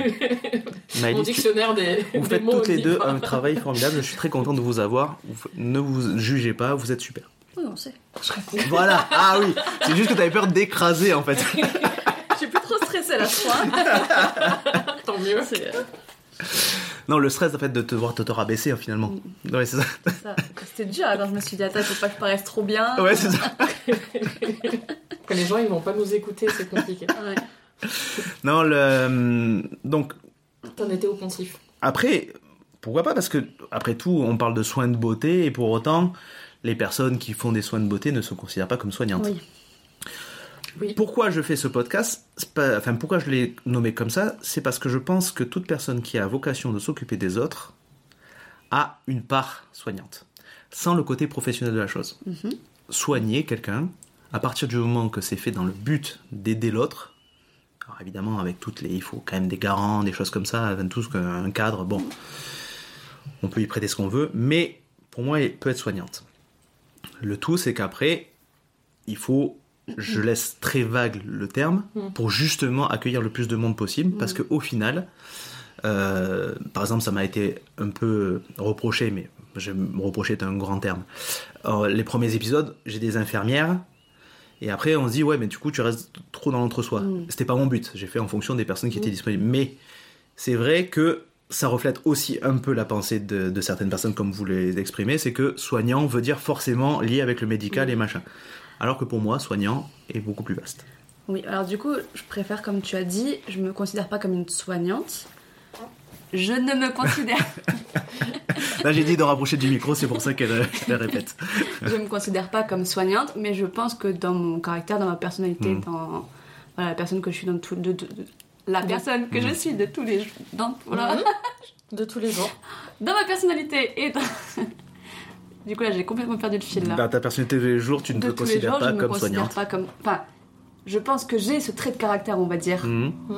d'apporter du soin dans mon entourage, que ce Mhm. soit même professionnel, Ouais. personnel et tout. Mais je dirais pas que je suis soignante. Mais en revanche, j'accompagne les personnes qui sont déjà dans une démarche Mhm. de prendre soin d'eux-mêmes en fait. Ils viennent, ils viennent parce qu'ils se disent bon voilà j'ai ces problématiques là, j'ai ces douleurs là qui me qui m'embêtent au quotidien. Je veux essayer de prendre soin de moi, je veux essayer de découvrir une Mhm. nouvelle méthode pour euh, pour que ça fonctionne. Euh, je sais pas ça peut être complémentaire à l'ostéo, à d'autres pratiques qui font aussi plus médicales selon moi. Mhm. Euh, et, et voilà, j'ai perdu le fil de mon. Non, mais du coup, tu, Non, tu exprimé que le fait que tu ne te sentais pas forcément moi, soignante je- parce qu'il y avait la notion médicale. Voilà. Mais c'est les personnes aussi qui font cette démarche-là de venir pour prendre soin d'eux de base. Mhm. Donc moi, je suis juste un, un outil pour euh, les accompagner là-dedans, on va dire. Un, Bah, c'est un outil. peu ce qu'est le soignant finalement. un outil sympa du coup. Ah, c'est bon ça. La. savais bien que vous allez vous entendre. La. Du coup, il faut que je retrouve. Oui, en fait, moi, dans la notion On de. perdu. Non, non, non, mais en fait, pour moi, tout ce que vous dites, en fait, à chaud, comme ça, là, Mhm. et pas Philippe, la chaud, Tout à fait. la bande à Fifi, enfin tout ça. Bref, une référence hautement culturelle. C'est trop jeune. Alibi.com et compagnie. Pas Alibi.2, si là, vieille je sais que pas ça non plus, t'as un an Oui, plus ça, que moi. Ouais. Bah, 74, 75, 72. Hum, C'est ça. Donc, la, à chaud, ce que, la façon dont vous m'exprimez la définition que vous avez de soignant, Mhm. je la définirais plutôt, vous distinguez thérapeute de soignant. Je, vraiment à chaud, et on peut en discuter évidemment, mais là, en fait, pour moi, thérapie nécessite un cadre bien référencé, bien calé. C'est pour ça que, du coup, les coachs ne sont plus des thérapeutes, Mhm. parce que maintenant, il faut avoir un diplôme et il faut avoir une, Voilà. une vraie formation, un accompagnement, et Ah, savoir comment se former. Mhm. Ça ne veut pas pour autant dire que tous les thérapeutes sont réglo. hein. Bien sûr, évidemment, loin de là. Mais soignant, par contre, tout le monde peut l'être. Mhm. Fa- les, les- les parents aidants sont des soignants. Pourtant, ils ne sont pas formés au sens euh, éducatif Oui. à être soignants. Mm. Ils sont soignants parce qu'ils s'occupent de quelqu'un qui a une difficulté et ils l'aident à aller mieux. Alors, est-ce que j'irais à dire qu'une esthéticienne est soignante? Pourquoi pas Mais honnêtement, pourquoi pas Je suis en train de changer aussi, moi, ma définition, en Mm. fait, au fur et à mesure. Alors, exemple, récemment, je me suis dit, putain, mais je suis con, j'ai pas, j'ai pas de veto à qui j'ai posé la question de venir euh, participer à ce vrai. podcast. C'est vrai. Parce que les vétos me diraient non. Veto. Veto, opposition, tout ça. On est pas Il y a, y a- y un jeu de mots, une blague. Euh, non, mais le- en fait, je pense que soignant, pour moi, a notion de s'occuper d'autres. Alors, oui, là, oui. vétérinaire, ça, élargirait encore sur Dans le domaine du vivant. Bien sûr. S'occuper peut-être pas embaucher un, un paysagiste, Oui, parce que j'allais dire, là, tu fais jardinier, etc. Là. mais je peux faire, par exemple, quelqu'un qui fait de l'horticulture Mhm. dans un but thérapeutique pour d'autres personnes. Bien sûr, oui. ou soigner le vivant, tra- travailler sur la Mm. biologie et compagnie, ça peut être intéressant. Bref. Ah ouais. Mais bon, au final, comme mon champ est assez vaste, c'est vraiment, je peux, c'est un peu un fourre-tout, mais je pense que c'est important. C'est quand même le moteur de base, en fait, c'est-à-dire l'idée de rapprocher les gens. Horticulteur, oui. Oui, oui. Mm. Elle a ri, elle. Ouais, bah, attends, pardon. mais ouais, l'idée c'est de rapprocher les gens, donc c'est pour ça que je fais un champ large et qu'en Mm. même temps ça paraît un peu euh, réduit, mais en fait finalement, euh, moi je considère que beaucoup de gens le sont. Du moment que, par exemple, tu as ta mère à charge euh, qui est âgée et que tu dois t'en occuper, tu es soignant. Alors on le fait tous comme on peut, il y en a qui le font bien, il y en a qui le font mal, il y en a qui le font avec les moyens qu'ils ont, Mhm. des limitations, bref. Ça c'était le sujet sur le soignant. Mais votre définition vous appartient et je, je l'entends tout à fait. Oui, mais ça me change ma définition, donc c'est pas mal. Et je, de toute façon, les formations ne protègent pas de tout en termes de relation à l'autre.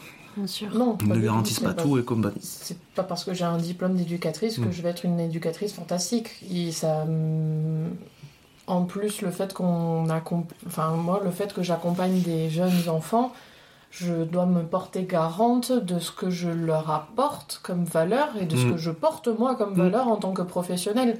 Et toutes les éducatrices n'ont pas les mêmes valeurs et tous ça. les autres professionnels qui travaillent en lien avec moi et qui ne sont pas éducateurs, mais qui, enfin, qui ont des métiers assimilés, euh, auxiliaires, euh, infirmières, puéricultrices, etc., euh, ont des valeurs personnelles aussi. Donc, tant que la bienveillance est, est maintenue et, et mise en place, euh, je pense que après euh, c'est une question aussi de euh, d'entrecroisement de valeurs et de pratiques. euh, tant que ça reste dans un cadre euh, sécurisé. Hmm. C'était bien dit. Ah, elle, elle- elle parle bien. hein. Cette dame, elle parle bien. On va couper toutes Mais- les, toutes les Est-ce que digressions. on peut être mal bienveillant? On peut être trop bienveillant ou alors trop aidé, trop. euh, su- Oui, mais là on bascule euh, plus du tout dans l'empathie, mais euh, euh, dans, dans le fait de se mettre à la place de la personne. Hmm. Et on peut en devenir malveillant avec de gros guillemets. C'est que euh, on met tellement de nous dans euh, l'accompagnement de cette personne. Euh, moi, dans mon métier, je suis amenée à travailler avec des enfants qui peuvent Mm. être euh, avec des troubles autistiques, des forts handicaps, euh, dernièrement, je me suis occupée d'un jeune bébé qui était trisomique, donc c'est ça aussi assez c'est complexe. Je le vois dans ma, dans ma formation Mm. d'éducatrice à l'école, mais euh, quand on y est confronté, faut aussi réussir à, se dire ben, je mets des barrières de manière à ne pas être trop impacté. Parce que sinon, si je veux être trop bienveillante, trop empathique et trop avec cet enfant, je vais me perdre moi et je vais me noyer dans la volonté de, de l'accompagner et d'être bien, de le rendre bien. Et finalement, je vais me perdre euh, seule. Alors, c'est vrai que ça, par contre, heureusement que c'est un travail d'équipe et c'est un travail où on arrive à pouvoir. Il faudrait qu'on arrive à se remettre en question dans nos pratiques. Et c'est pour ça qu'on est aussi accompagné par des psychologues. Hmm. Euh, le plus souvent, euh, alors on peut choisir de l'être en Alors perso. juste, euh, attends, Claire hoche grands, beaucoup euh, la tête. fait de, fait Elle de travaille grands, les- les cervicales pas mal. ouais, voilà. Mais c'est vrai que moi, dans mon métier, on a au moins un accompagnement avec les psychologues sur nos pratiques, sur comment gérer certaines situations et comment accompagner le plus possible les Mhm. familles pour qu'elles gèrent ces situations-là aussi, pour qu'il y ait un suivi, on va dire.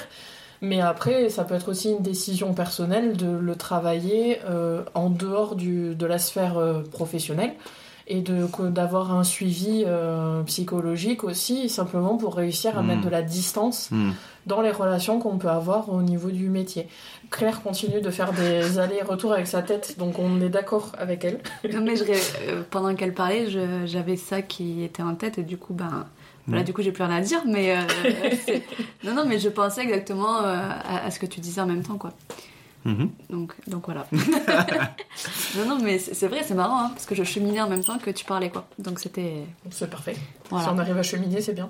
Bah écoutez, euh, c'est important. Hein. La... Ne vous empêchez pas de... Enfin, vous l'avez fait quasiment naturellement, mais ne vous empêchez pas de réagir sur ce que le Oui, l'un ou le ou de se poser l'autre, des questions ou autre. Il oui, n'y a aucun problème, hein. enfin je veux dire, c'est une conversation.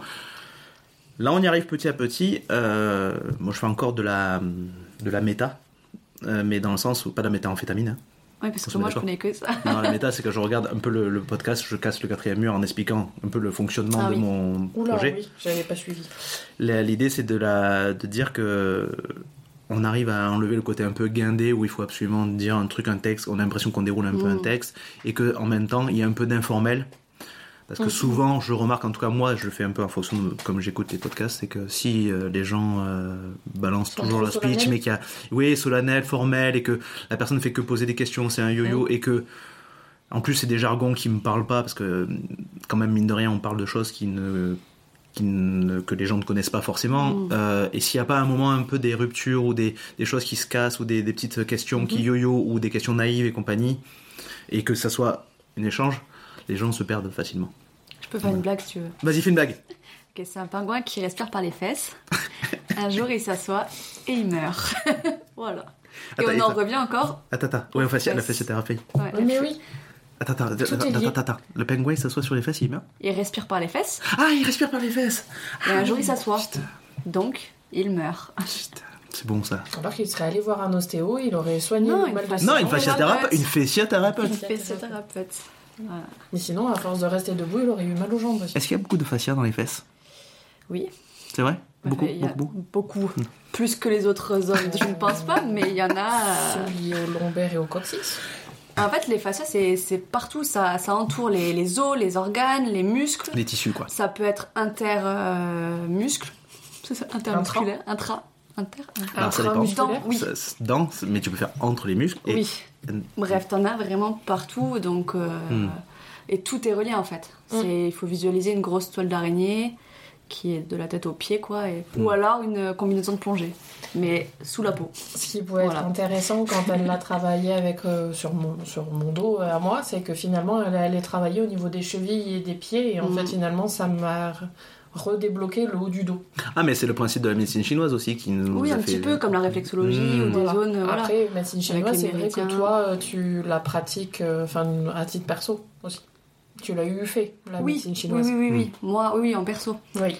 Mais oui, ça, c'est au final, euh, c'est les mêmes. euh, Comment dire, constats de base. Tout est relié dans le corps et euh, tu peux avoir une douleur euh, dans le dos et au final, euh, le souci vient du bassin qui est déséquilibré ou je ne sais. Voilà. Mais euh, et pour répondre à ta question sur les fesses, Hmm. euh, des fois. Ça, ça je- m'intéresse beaucoup. On a fait ce podcast que pour ça. Hein. Ah, Oui, que oui. pour les Que fesses. Et pourtant, je lui avais pas dit le nom de ton métier. Mais euh, parfois, du coup, je vais euh, masser les fesses Hmm. et les gens se rendent pas compte, mais ils sont très tendus du cul. et il y a pas mal de tension, voilà, et ils me disent Oh, euh, j'aurais pas dit. Et voilà. Ouais, ouais. Eh Comme oui. quoi, des fois, il y a des. Ou les douleurs sciatiques aussi qui commencent là et Oui. qui finissent en haut du dos. L'autre. Je le reconnais. Donc, grosso modo, soignez votre cul. Voilà. D'accord. Votre tête vous remerciera. Mais Je euh, pense que tu peux en faire euh, la bande pour, euh, pour celui-là de, de Dicton, il est fantastique. soignez votre cul et la Votre- tête vous dira merci.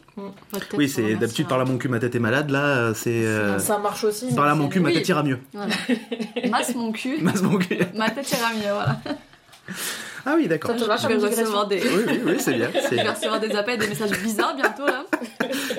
36-15 euh, clair. Oui, alors on a entendu euh, fasciothérapie, on a cherché dans le coin et on a trouvé. Alors du coup les fesses Non, non. Tu vois, c'est pour ça qu'on donne pas de zone. Oui, parce que c'est bien du ça- coup. Ah, ouais, ouais, c'est pas mal. Je donnerai ton numéro par contre, mais euh, 06. ouais, Tu c'est ça. pas Et donc, le- pour en revenir un petit peu à- au truc de départ, qui est, Oui, on certes, on parle de patients et de clients, Ah Oui. pourquoi pas, mais est-ce qu'il y a peu, vu que au- moi, me choque un petit peu quand on s'occupe d'autres d'appeler clients, Mhm. est-ce qu'il n'y a pas des termes autres? Parce que je veux dire, on n'est pas obligé de passer en, penser en binaire. Bah, moi je dis les personnes. Ah, des personnes, des gens, quoi. Voilà. Des individus. Mm, Bah, par exemple, quand j'en parle sur mes réseaux Mm. sociaux, je vais dire, euh, au lieu de dire le patient ou le client, euh, pour, par exemple, Mm. quand je fais la présentation de Mm. comment se déroule la séance, Mm. je vais pas dire le client ou le patient, du coup, Mm. je me mouille pas et je dis euh, euh, la personne, euh, enfin, j'échange avec la personne, euh, Mm. bon bref. Oui. Ça, Oui, tu moi, remets voilà. l'individu à oui, la place. oui. Oui, une personne aussi. Bon, c'est vrai qu'après, euh, moi je parle essentiellement d'enfants. Après, les enfants euh, sont sacrément des bons clients quand même. hein. Euh, ben, disons simplement qu'ils sont assez nombreux, ouais. Donc euh, ça, ça peut être pas mal. Euh, non, individus, enfants ou les familles, j'essaye Mhm. le moins possible d'utiliser euh, père, mère et essayer de dire le plus possible le parent Mm. parce que euh, ça après c'est quelque chose qui m'est propre parce que je tiens vraiment à euh, casser un peu le tabou du fait que euh, les euh, papas entre guillemets ne s'occupent pas assez de leurs enfants et c'est faux c'est quelque chose qui Mm. évolue de plus en plus au niveau des euh, styles de famille aussi rencontrés monoparental ou homoparental etc Mm. donc voilà à part ça où je fais vraiment la distinction en parlant des parents des familles ou du parent quand j'essaye de, de préciser les choses sinon, après, oui, des termes un peu plus génériques. C'est vrai que moi, vraiment, j'utilise pas le terme client et patient parce que Mm. Mm. ça n'a pas lieu d'être dans Mm, mon métier. Mais euh, et élève, ce n'est absolument pas le terme que je pourrais employer parce que Non. euh, Tu je- les instruis pas. Je ne les instruis pas, même si euh, j'ai pu avoir des échanges avec des personnes qui ne connaissaient pas mon métier et qui me disaient que j'étais éducatrice. Donc de base, je devrais peut-être faire du pédagogique. Alors oui, je fais du pédagogique. Euh, toutes les activités que je peux mettre en place avec les enfants ont une portée... euh, En fait, je fais pas juste de la pâte à modeler parce que j'aime Mm. faire de la pâte à modeler avec eux. C'est simplement qu'il faut qu'il y ait un message derrière et quelque chose qui puisse les construire eux euh, pédagogiquement. La découverte de la texture euh, ou que s'ils sont plus grands, simplement faire des formes, découvrir, etc. Manipuler. Bon, j'ai pris ça en exemple, mais voilà. Et, euh, et c'est vrai que finalement, quand je présente mon métier, soit on me dit que mon métier n'existe pas et on me rattache à éducateur spécialisé, Mm. qui n'est absolument pas le même métier, soit euh, on, me, on, on peut me catégoriser, oui, euh, c'est un grand mot, mais bon, quand même, euh, dans le terme professeur, mais des plus jeunes. Mm. Là non plus, je ne suis pas prof et je n'ai clairement pas eu. Enfin, j'ai tenté moi aussi sciences de l'éducation en licence, mais voilà. Donc après, euh, essayer de faire attention dans les termes que je peux employer parce que euh, sinon ça catégorise les personnes dont je m'occupe Hmm. et euh, dont je peux proposer l'accompagnement et ça peut aussi beaucoup les stigmatiser et les mettre à mal aussi. Voilà. Mais euh, vous savez, là, parce que j'aime bien. alors, je suis pas psychanalyste, donc du coup, je ne vais pas, je vais pas tout le temps faire décortiquer les mots, Mhm. mais quand même, les mots ont un sens et c'est intéressant. Tu vois, quand tu parles d'élève, à la base, élève, c'est pour quelqu'un que tu élèves, que tu permets de Mhm. s'élever. Mm, mm. Donc, c'est pas non plus euh, couillon de dire euh, que tu pourrais avoir quelqu'un que tu élèves. Client, euh, pour les définitions qu'il y a, notamment, bon, la, la, la plus courante d'actuelle, c'est celle qui paye un service Bien sûr. on paye un bien. Mm. Mais quand même, à l'origine, il y avait personnage ou famille qui, à Rome, se mettait sous la protection d'un patricien, donc c'est-à-dire son patron. Personne qui se place sous la protection d'un homme puissant. Bon, homme est un peu genré, je le conçois, mais voilà. C'était surtout la notion de se mettre sous la protection d'eux. Ok. Et patient, nous, enfin, ça veut dire ce que ça veut dire. C'est juste savoir attendre. Mm. C'est être patient. C'est pour ça qu'on a donné ce terme-là. Mais il n'empêche qu'on peut toujours envisager, réfléchir à la sémantique et à mettre des trucs. C'est juste. Voilà, c'est vraiment pour euh, chipoter sur les termes. hein. Mais c'est juste pour. En fait, c'est important en fait que chacun, chaque personne qui, notamment qui s'occupe d'autres personnes, puisse, comme tu, on l'a dit au tout début, euh, se remettre un peu à la place du jeu et de dire je fais des choses et je suis valorisé pour ce que je fais, Mm. je suis reconnu pour ce que je fais. Donc c'est important que, certes, peut-être que tu emploies pas le terme soignante, certes, vous employez pas le terme patient, client ou ce que vous voulez, mais que ça ne se fasse pas au détriment de votre propre valeur. Vous avez tous une valeur, toutes et tous une valeur à partir du moment que vous vous occupez d'autres personnes, à mon sens. Mhm. Donc, certes, vous pouvez trouver d'autres termes, mais que ça soit pas dans le sens plus de la, du dénigrement de soi, mais plus dans le sens de la réflexion de soi, de, de pouvoir s'améliorer, de devenir des personnes plus euh, en accord avec soi-même. Voilà, bon, bref, c'était une digression, c'est pour ça que pour moi, j'aime important de mettre des termes. Voilà, l'important et puis de savoir aussi ce que ça nous évoque. Quand je vous parle de la question de soignant, c'est pas tellement pour vous juger, pour vous dire oh, non, je suis pas d'accord avec vous, vous avez tort, plus pour vous dire ah, vous en êtes là de votre réflexion, peut-être que ça va rester celle-là, peut-être que plus tard vous allez évoluer, mais que ça vous donne une opportunité de vous dire oui, mais j'ai quand même ma place dans un milieu qui, dans lequel j'évolue. Mhm. Voilà. C'était pour faire une petite digression. Euh, je vais vous poser une petite question que je n'ai pas encore posée dans les précédents podcasts et je ne sais pas pourquoi je prends un accent de sud. C'est pas ton fort. Alors, j'ai imité dans le premier épisode l'accent québécois avec une magistria Mm. telle que Justine Trudeau m'a appelé et il m'a collé un procès. Trouver la, la fake news. Trois mensonges, trois mensonges. Trois mensonges, trois mensonges. Mais oui, Euh, si tu crois en tes valeurs. euh, je vais vous poser la question aura deux, deux nuances. Oula, Dans la vie, dans la vie de votre vie de générale de vie, d'accord. Personnel. mais aussi bien dans votre vie professionnelle, Ok. donc le perso et le pro. Quel est ou quels sont les meilleurs conseils qu'on vous ait donnés? Oh, Ah, ça fait rire. Ah, ça fait rire. Là, Non, là, non. il- Parce que le- au début, quels sont vos meilleurs. enfin, les me- Bref. J'ai l'esprit un peu tordu, je. Oui, mais vas-y. Non, non, mais vraiment tordu. Non, non, non, non, non. C'est. ah oui. Oula, oui, j'y étais pas. Non, non, j'ai pensé à un truc clairement sexuel là, c'était pas du tout Ah, adapté. on en euh. est là. Quelles sont les meilleures positions que vous Ouais, connaissiez c'est un peu euh, ce genre-là, tu vois. dans la vie hein? Et après, professionnel, vous me dites, hein, mais. euh. Ah oui, d'accord. Oui, mais est-ce que- Après, c'est. Coupé au montage. est-ce qu'on peut parler d'être soignant à ce moment-là, du coup? En vrai, ça existe, les assistantes Oui, sexuelles oui. pour des personnes euh, en C'est pas très reconnu, oui. Mais pas en France, je crois. Ça, Vous voulez qu'on parle de ça? Hmm, Pas spécialement, non, mais. Bon, J'en ai parlé il y a euh, pas longtemps avec ma famille, donc c'est pour ça. Et alors? Euh... Attends, du coup, là, on passe d'un sujet. Ouais, ouais. Non, mon frère est autiste, c'est pour ça. Ok. Et du coup, mes parents ont déjà euh, abordé le sujet avec lui, il me semble Ouais. d'ailleurs, pour euh, peut-être envisager ça si Mhm. ça l'intéressait. Il est plus jeune que toi. Oui. il C'est un a- autiste communicant Parlant? Pardon? Est-ce qu'il parle? Oui, Est-ce oui, qu'il il parle, oui, il mais- échange oui, et... oui, Il travaille aussi. Il, a, Il est Asperger? Non, non, non, Non mais il est autiste de haut niveau, mais pas Asperger. Ok. Et oui, oui, il parle. Après, bon, socialement, il est quand même euh, pas. Oui, il comprend pas les symboles, les codes. Voilà, c'est ça. Mhm. Il y a pas longtemps, il a même tapé un mec, tu vois. Donc... Ah oui Oui, oui, mais c'est. En fait, là, il y a. Bon. Je sais pas si ça sera intégré On- dans on- notre conversation. En fait, ce que je peux te dire, tu hein. c'est tu peux nous en parler oui, oui. et si ce tronçon-là, après coup, Non, je te parce dis... que là, du coup, on, on- on est passé d'un. C'est pas grave, je sais où je vais, t'inquiète pas. On va, moi, on va à Strasbourg. Strasbourg, voire pas loin de Dunkerque. Je sais pas quand on est à Bayonne, Oh, pas l'océan et tout, c'est plus sympa, quoi. Il fait froid à Dunkerque Bah en ce moment, ouais. quoi. Ah ouais? Ouais. ah, J'ai entendu dire qu'en Suisse, il faisait zéro. Bah, il y a raison de Ouais, plus qu'on n'allait pas en à, Suisse. à- à Lille, il fait 1 et il faisait Mm. moins 1 cette nuit, Mm. donc euh, voilà. Oui, bah, Bref, à Bayonne, il y avait la fête du jambon, ok Bon. En tout cas, Oui, là-bas, je j'avais pris, j'avais pris un tronçon de voie que je suis. Ok, Au pire, on fera demi-tour après. d'accord. Mais donc là, pour l'instant, parlons d'autisme et après, je parlerai du conseil. D'accord. Ouais, si tu veux parler de ton frère aussi. Oui, hein. Mais voilà, Sachant Je que, sachant que, le tapis, si tu avais remarqué. Euh, sachant que vous parlez de ce que vous voulez, et si après coup, surtout que je vais vous faire écouter l'épisode, vous dites ce tronçon-là ne me convient pas, vous me le dites. Hein. Vraiment, hein, c'est. Euh, Il n'y a pas de souci, je, je le dirai. Par contre, on balance ça son numéro de téléphone, sa situation, l'endroit où il habite, ce qu'il fait comme travail. Il préfère les blondes J'en sais rien, en plus il a refusé de me le dire. Euh, Donc plus jeune que toi. oui, Oui. il a deux ans de moins que moi. Ok. Il T'as pas donné ton âge. Donc 15 ans. Si, elle, elle a, elle a un an de plus que toi. Donc ça veut dire qu'elle a 27, dit donc ça veut dire qu'il a 74. 25. 74, oui, c'est ça. Mais oui, oui, tu bon maths. Est-ce que c'est pas mon travail de- de- d'animateur de, capter un peu ce qu'on dit quand même? Si, ouais. Et donc il a 25 ans, Mm. il travaille depuis quelques années. Il a fait un CAP, il Mm. avait réussi à trouver une- un stage où Mm. après du coup il a été embauché direct. Il a acheté un appartement il y a Ok. pas longtemps aussi en ville.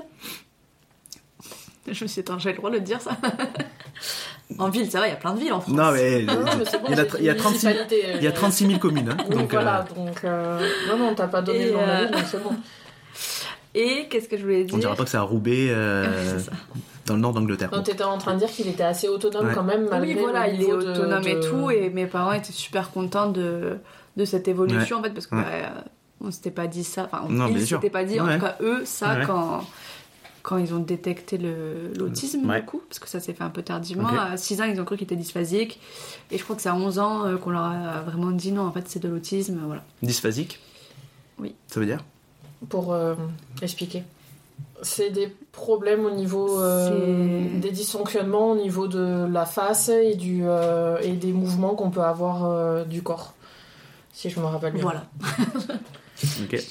Après, une aphasie peut être aussi liée au langage, au problème du langage et de la capacité Oui. neurologique de pouvoir exprimer et communiquer. Bon, Après, je dis ça Ouais. parce que je suis en train de faire un- Ouais. Ouais. des études sur l'autisme Super. euh, sur Internet, via des formations sur Internet. Et tu verras, toutes les digressions qu'on a fait Mhm. ne me font pas perdre le nord. Je sais exactement où nous allons.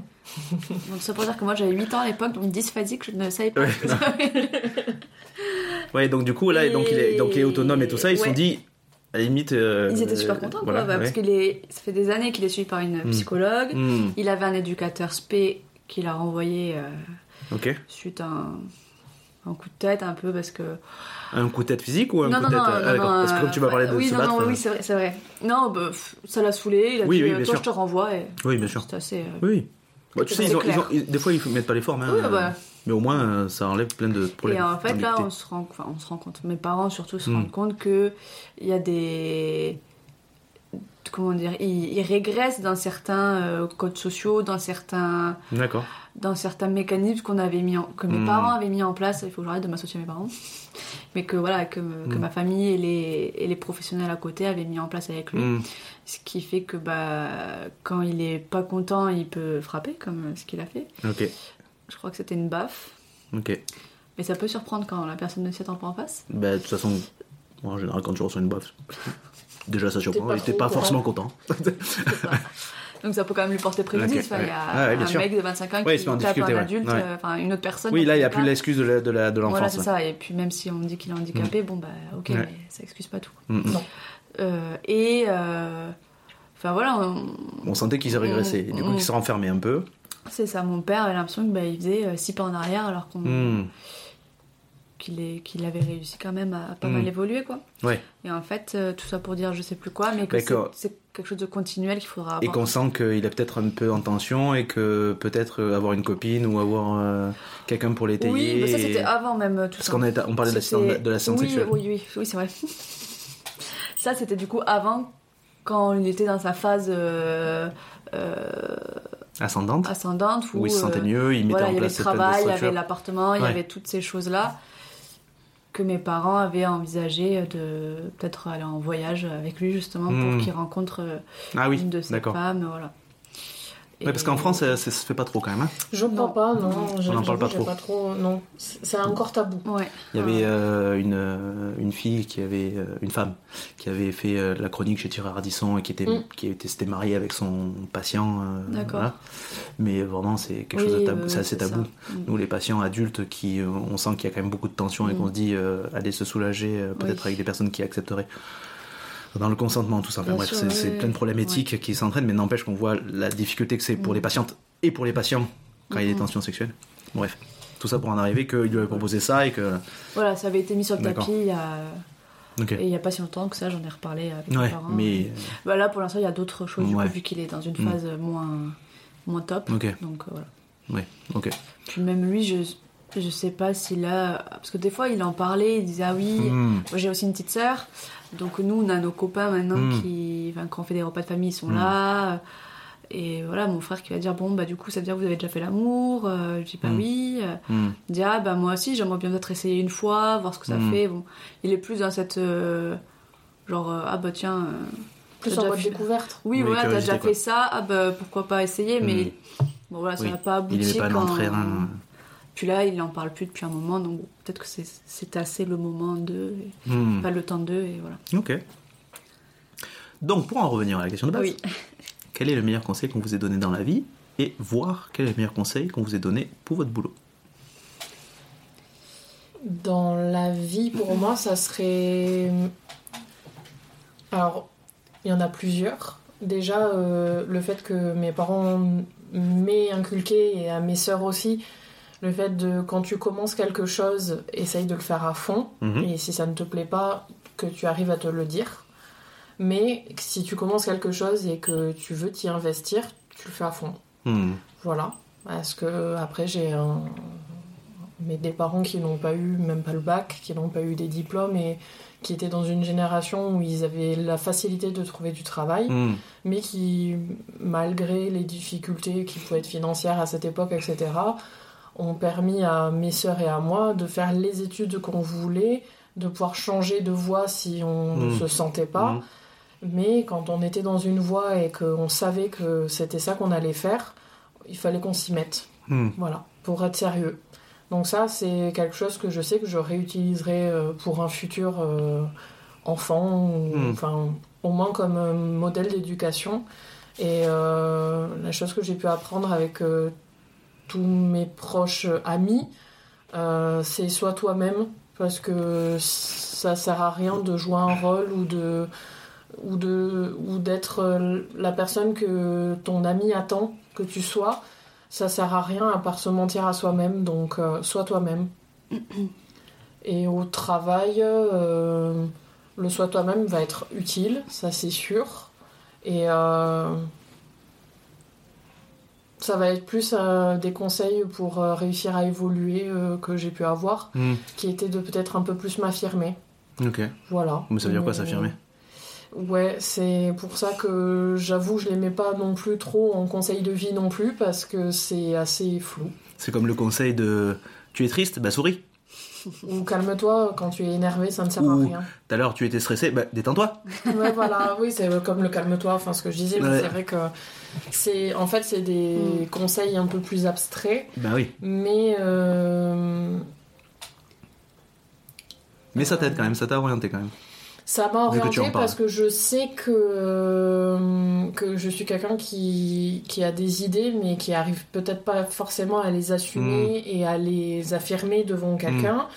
Euh, J'ai assez peu confiance en moi, même si j'arrive à parler à un podcast, mais pourquoi pas. Et euh, c'est vrai que. euh, Brad Pitt va l'écouter, hein. Ouais, je, je m'en doute. Ou je sais pas quel doute. acteur tu aimes bien. euh, Daniel. Radcliffe, Daniel Johnny Radcliffe Depp. par exemple.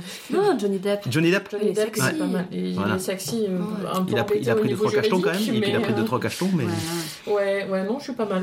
je- J'avoue, Johnny Depp, Brad Pitt, ça me va. ça te va. Euh, Mais est-ce que ça rejoint pas au final s'affirmer, être toi-même? Parce que si t'es vraiment toi-même à 100%, t'as pas à t'affirmer. Enfin, Mais en fait, pour moi, j'arrive quand même à émettre la différence parce que je peux être moi-même, mais ne pas avoir assez de confiance en moi pour l'imposer aux autres.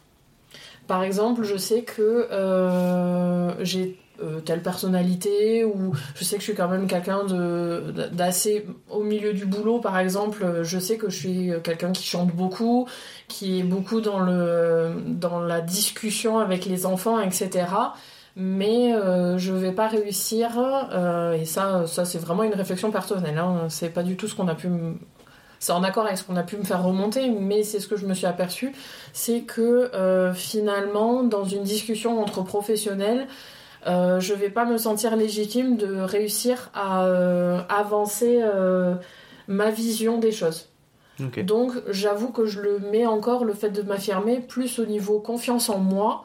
Je sais ce que je vaux, je sais ce que Hmm. moi je mets comme valeur, je me mets comme valeur, pardon, mais euh, j'arrive pas encore à la montrer à tout le monde. Ouais, puis il y a une question quand même. Tu vois, Je sais l'inconvénient. pas si vous me suivez. Je te suis totalement. Le, le seul truc, c'est que je- j'imagine en fait, je sais toujours mettre de la nuance, c'est-à-dire que t'affirmer ne veut pas dire forcément euh, dire tout le temps ce que tu penses. T'affirmer, c'est juste être en accord avec toi. mhm. Oui, Tu vois ce que je veux dire? Dans le sens que si ta nature est de. Non, mais c'est bon, ça fera du bruit à couler, c'est pas, c'est pas la fin du monde. j'essaye, mais j'ai se très soif. sert du vol Elle vient de pêche. Ah. Mais J'essaye, mais j'ai très soif en fait. Et euh, s'affirmer, c'est juste être en accord avec soi-même. Donc ça veut dire que techniquement, si t'es quelqu'un qui est à l'écoute et qui va pas forcément euh, parler dès qu'il faut parler, tu, ça peut être ça. Le Mm. tout, c'est d'être d'accord avec toi. C'est ça surtout. Tu vois, tu peux être la personne qui qui va pas se faire entendre dans un groupe, mais à partir du moment que ça te convient, voilà. Mais ça peut être ce que j'essayais de reproché. dire en fait. Dans euh, le milieu dans- où je suis, ça peut être très reproché le fait de ne pas réussir à, J'entends, mais ce que je- discuter. Ce que je veux dire, c'est discuter là, ce que tu parles, c'est plus prendre une place visible et audible dans un groupe Hmm. qui peut être poussé un peu de ta zone de confort, qui est celle qui peut-être va parler moins. Oui. Mais ça ne veut pas pour autant dire que être discrète à l'écoute t'empêche d'être affirmée. Ok. C'est ce que j'essayais, je pense, de dire, mais Voilà. j'ai moins bien réussi à développer. Arrêtez de me jeter des fleurs parce qu'après je vais plus me sentir. euh, Et Faut sentir pousser des ailes. C'est on te remercie d'une façon ou d'une autre pour son cadeau alors. J'ai offert euh, un livre et un jeu. euh. Mais du coup, le... je pense que c'est- important en fait, comme on en arrive à des situations, euh, comme on disait tout à l'heure, manichéennes, qui sont clients, patients, les, les, les- les collés, les opposés. Euh, S'affirmer ne veut pas dire forcément être dans un groupe celui qui va gueuler en permanence ou, Mhm. euh, ou celle qui va se- ou à l'inverse ne pas s'affirmer c'est celle qui va se taire en permanence c'est juste être s'affirmer c'est juste une question d'être soi la Je suis timide, point comme ça. Voilà, ça. Mais tu à- t'affirmes dans cette Est-ce que vous trouvez pas que en ce moment, la société professionnelle en général, Hmm. Alors ça va partir un peu sur la société, on va, société assez- tu mourras pas Non, mais ouais, voilà, ça va un peu découler sur le côté politique, mais euh, même si euh, pas trop d'avis en ce moment.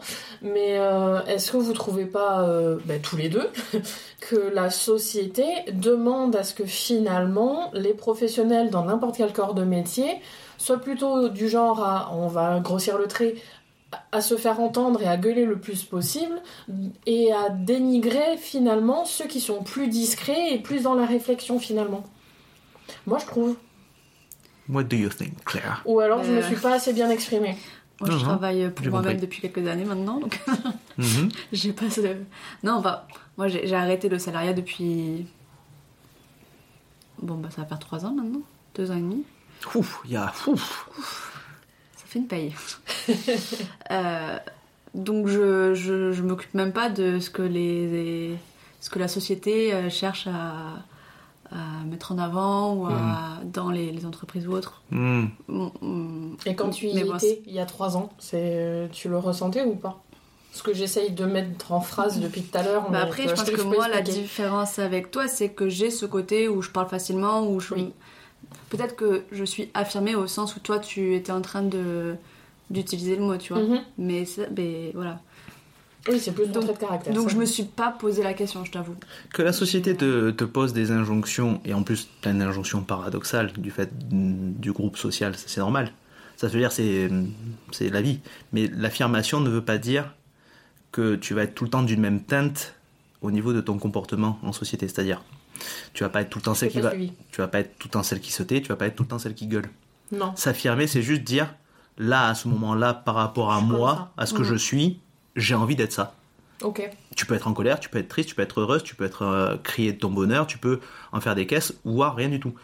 C'est juste l'affirmation de soi, c'est juste dire comment je peux être en accord avec moi-même et à l'écoute de moi-même euh, face à une situation donnée. Point.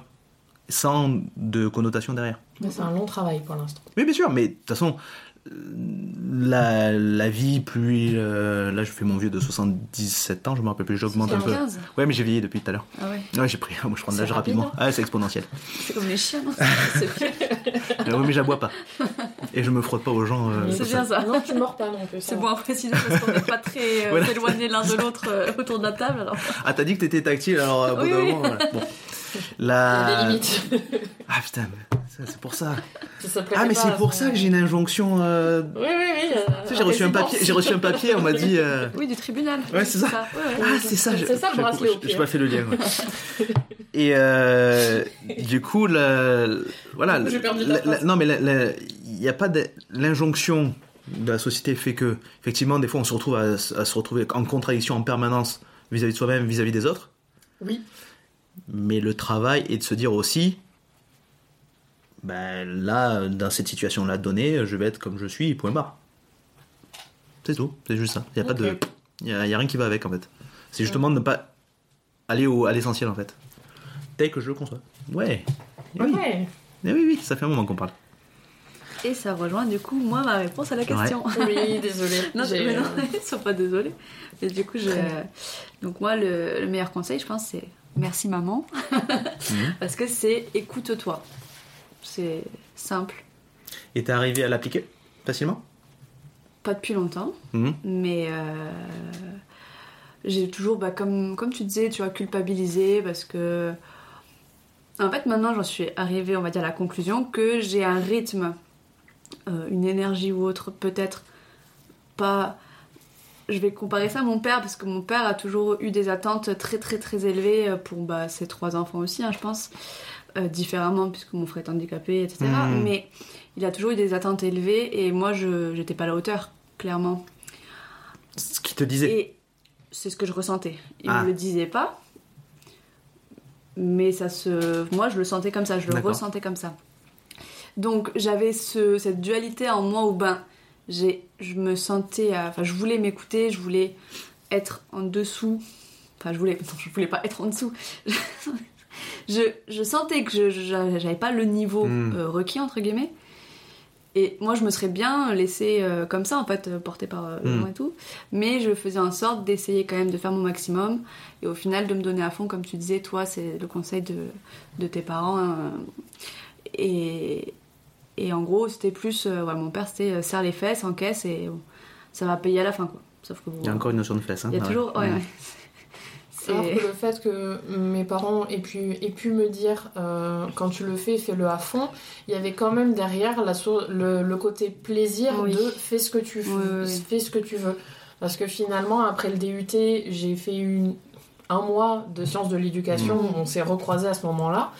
Et finalement, euh, j'ai mis un mois à me dire ça ne m'intéresse pas, ça me formalise en quelque chose que je ne veux pas faire.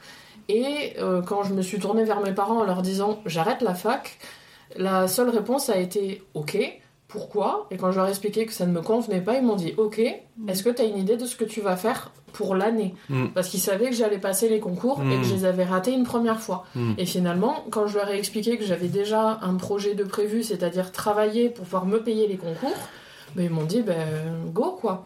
T'as- Voilà. Mais euh, là, finalement, avec le, le burn-out, quand j'ai réussi à leur dire, ben, ça va pas et je vais, je vais m'arrêter, ça a été plus une claque pour eux, de manière à se dire, en fait, elle était vraiment en souffrance, on l'a pas vue à ce niveau-là, Mm. enfin, au point auquel elle était.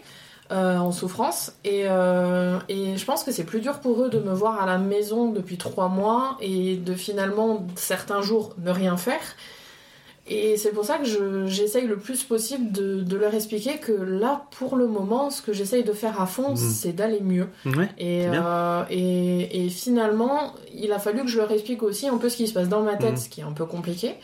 Et, euh, et Mais ça t'a aidé de leur expliquer finalement, toi? Ça m'a aidé aussi de manière. Bon, après, euh, c'est sur euh, ordre de la psychologue, hein, mais. euh, Un ordre. Sur conseil. Oui, conseil, oui, c'est le terme ordre ne là, m'allait pas. c'est. c'est, euh, Non, or non, mais c'était Vous êtes vraiment. bon sujet. euh, Non, elle est pas comme ça. Le du terme de tout, sujet en psychologie, du coup, on prend tous Mais, en sens là. euh, oui, non, ordre, c'est pas du tout le terme qu'il fallait. Non, mais c'est pour rigoler. euh, mais vraiment, elle, elle m'a dit de toute façon, personne ne pourrait comprendre ce qui se passe dans ma tête si je ne l'explique pas et personne ne pourra savoir à quel niveau je suis de Et ma puis ça lettre. t'aide toi. Mm. En fait, Oui, oui, voilà, c'est Oui, ça. à poser Et les mots, donc, ouais. euh, à poser les mots. Donc, euh, c'est vrai que j'essaye le plus possible maintenant de leur dire, mais là, en ce moment, ça va pas. Ça Mm. va pas pour ça. Et des fois, ça va pas et j'en sais rien Mm. pourquoi. Donc, euh, voilà, essayer de, de ça. Et je t'ai encore coupé la parole. Non, non, non. Non, mais moi aussi, j'ai j'ai di- j'ai divagué alors que je voulais dire un truc rapide et court. J'ai voulu dire mon conseil, c'est écoute-toi. Mais bon, voilà, c'était, ça a été dur pendant, pendant longtemps à mettre en application parce que mon père était plutôt euh, complètement à l'inverse et c'est ma mère Mm. qui me disait ça, mais du coup, j'avais le cul entre deux chaises, Hmm. encore une fois. Et. euh, T'as le cul tendu du coup ou pas? Non. Non, ça va. Non, non, ça va, c'était des chaises assez Assez rapprochées. et. donc, D'accord, ouais, ok. ouais. ok. Et euh, donc ça m'a permis Ce de... lexical est fantastique. Bah, en même temps, euh, voilà, il faut bien mettre Oui, une couleur à, ce- à sûr. ce- à cet épisode. Bien sûr. Rose. Des petites fesses roses. C'est mignon. Bref. Mais pour, pour, pour dire que ça a été euh, long à mettre en, Mhm. en place, parce que ça s'est pas fait du jour au lendemain en mode ah ouais j'ai envie de m'écouter, ok. Bah, comme tu dis, il y a des jours où je veux rien faire, je fais rien, et il y a des jours où bah, je vais Mhm. travailler énormément. Enfin, Mhm. Mais maintenant j'arrive à le mettre en place, Hmm. et j'en suis contente, et c'est un, un très bon conseil parce que tout le monde n'a pas le. Réflexe. Ouais, non, le même euh, rythme de vie, les mêmes, euh, les mêmes ressources, les mêmes. Voilà, c'est. Donc il faut s'écouter. Et professionnellement parlant, on va dire que ça va être plutôt. euh, ben, écoute ton instinct. Ok. Ouais, bah, ça dans la ligne quoi. Voilà, je trouve que c'est complémentaire. Enfin, voilà, ça rapporte un petit. Ok. mais. Ouais, c'est bien. Vachement bien. Je vous propose deux choses, parce que là, on est à 1h45 bientôt. Donc, il y a un segment sûr que je fais à la fin, c'est une petite partie recommandation culturelle ou ce que vous voulez. Mais avant, on peut faire, mais après, je peux le couper aussi, ça dépendra de la longueur, un tout petit jeu qui est de l'ordre de trouver le contenu, le principe de- oui, d'une ce actu. que expliqué tout Enfin, d'une actu. Ouais. Mais c'est comme vous sentez, ça dépend de votre énergie de maintenant. Moi, je suis nulle à ce jeu- genre de choses. Je suis pas du tout les Est-ce que tu as essayé Oui, mais c'est pas. Alors le but c'est pas de, de savoir si tu l'as vu ou lu. Le but c'est Ah, de trouver le- la mécanique deviner. de Oui, la. après on peut essayer. Hein. je- On peut essayer, je veux dire. Allez-y, allez-y, essayons. Alors De toute essayons. façon, elle est parfaite, c'est Essayons. ce qu'elle disait C'est tout à ça, l'heure. ça. euh, on peut le tenter. Alors, Fromage. Euh, non, putain, c'est ça. Tu nous as trouvé L'actu c'était qu'est-ce c'est que mon intuition. qu'est-ce qui, se mange, qui pue, qui peut se mettre dans un frigo, qui peut se mettre à la. Trop. C'est le Géopardy quoi. Et voilà. Géopardy, c'est pas du tout notre génération, mais ok. Comment un homme, selon vous, a réussi à souffrir d'un AVC C'est insolite. La chose qu'il a vécue a déclenché l'AVC Ouais, Si c'est insolite, c'est pas un rapport sexuel, parce que ça, je pense que ça doit arriver. ça euh, pourrait être insolite, un rapport sexuel. Je pense que Il ça y a des gens qui n'ont pas de rapport sexuel pendant 15 ans et c'est insolite Oui, que ça leur arrive, non Je pense que ça arrive. C'est de- je m'énerve. non mais au bout d'un moment, Non, merde. mais oh. Non voilà, on parle de choses et voilà. Ouais, Voilà, donc Non, mais ça, ça arrive facilement, je pense.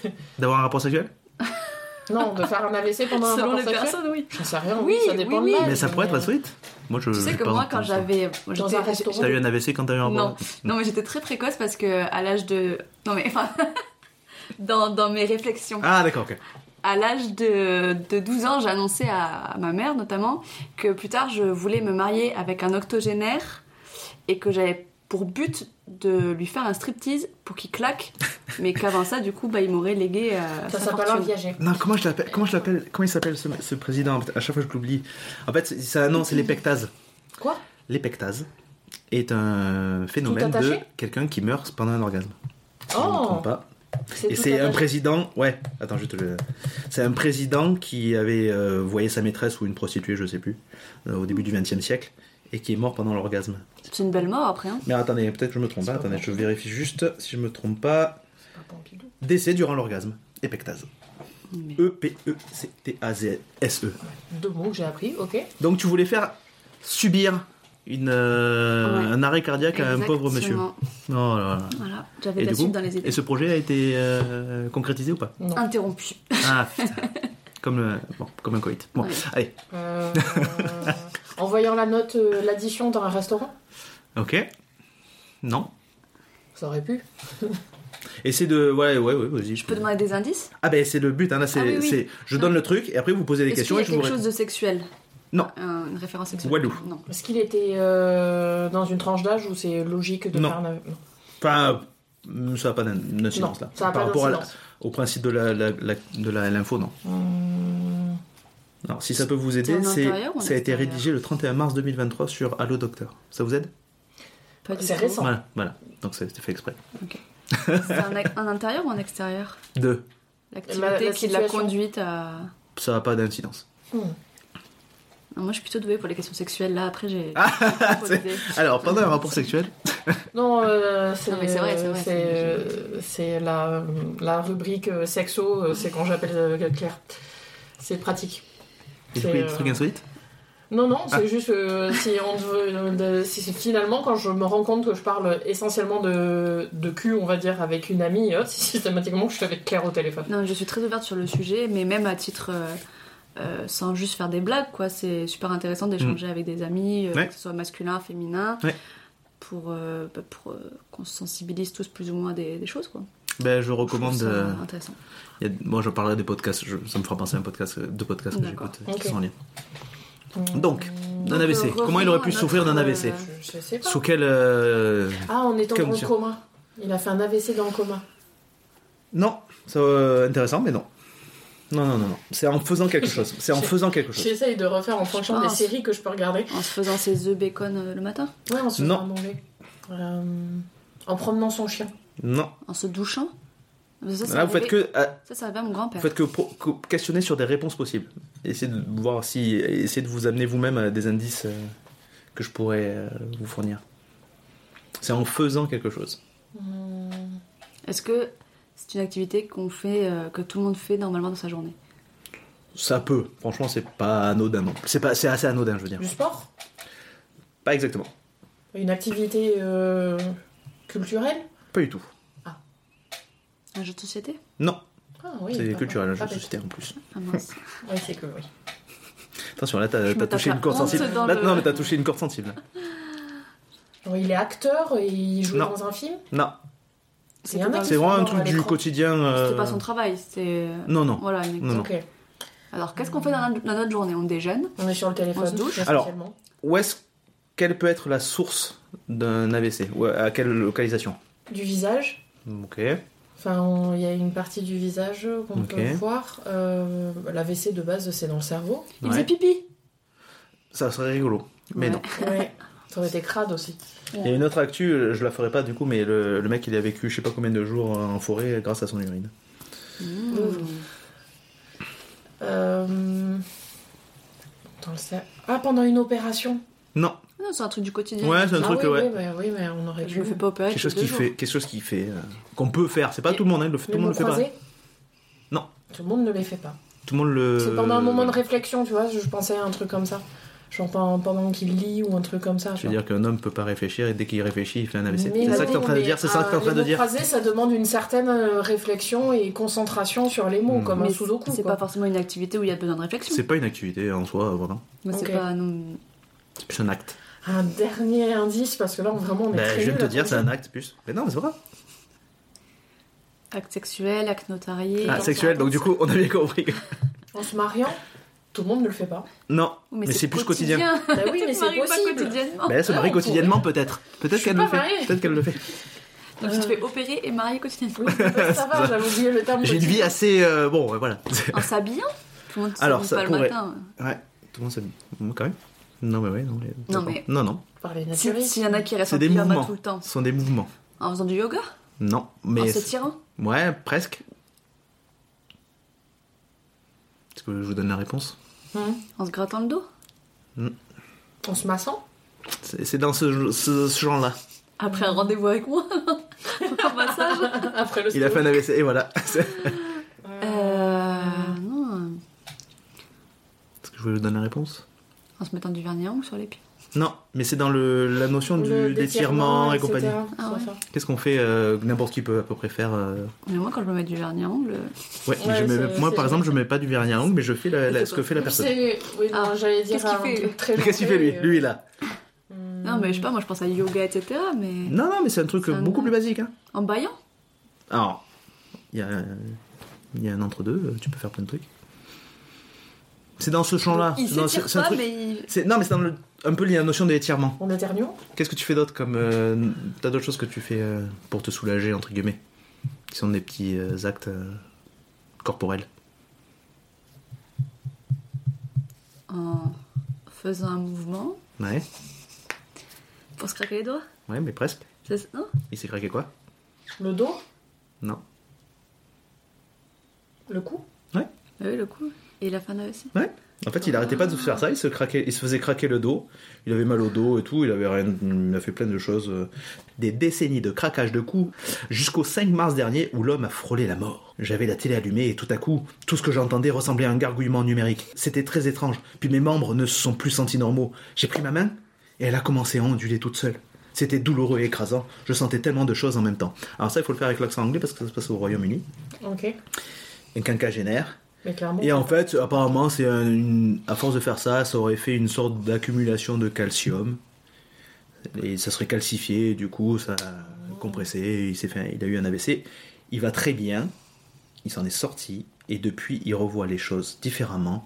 Il apprend à ne plus. Alors, face à tous les messages de soutien de ses proches, il a eu l'impression d'assister à ses propres funérailles. Depuis, il se sent transformé. J'ai perdu toutes mes rancunes, c'est bizarre. Je me sens vraiment positif.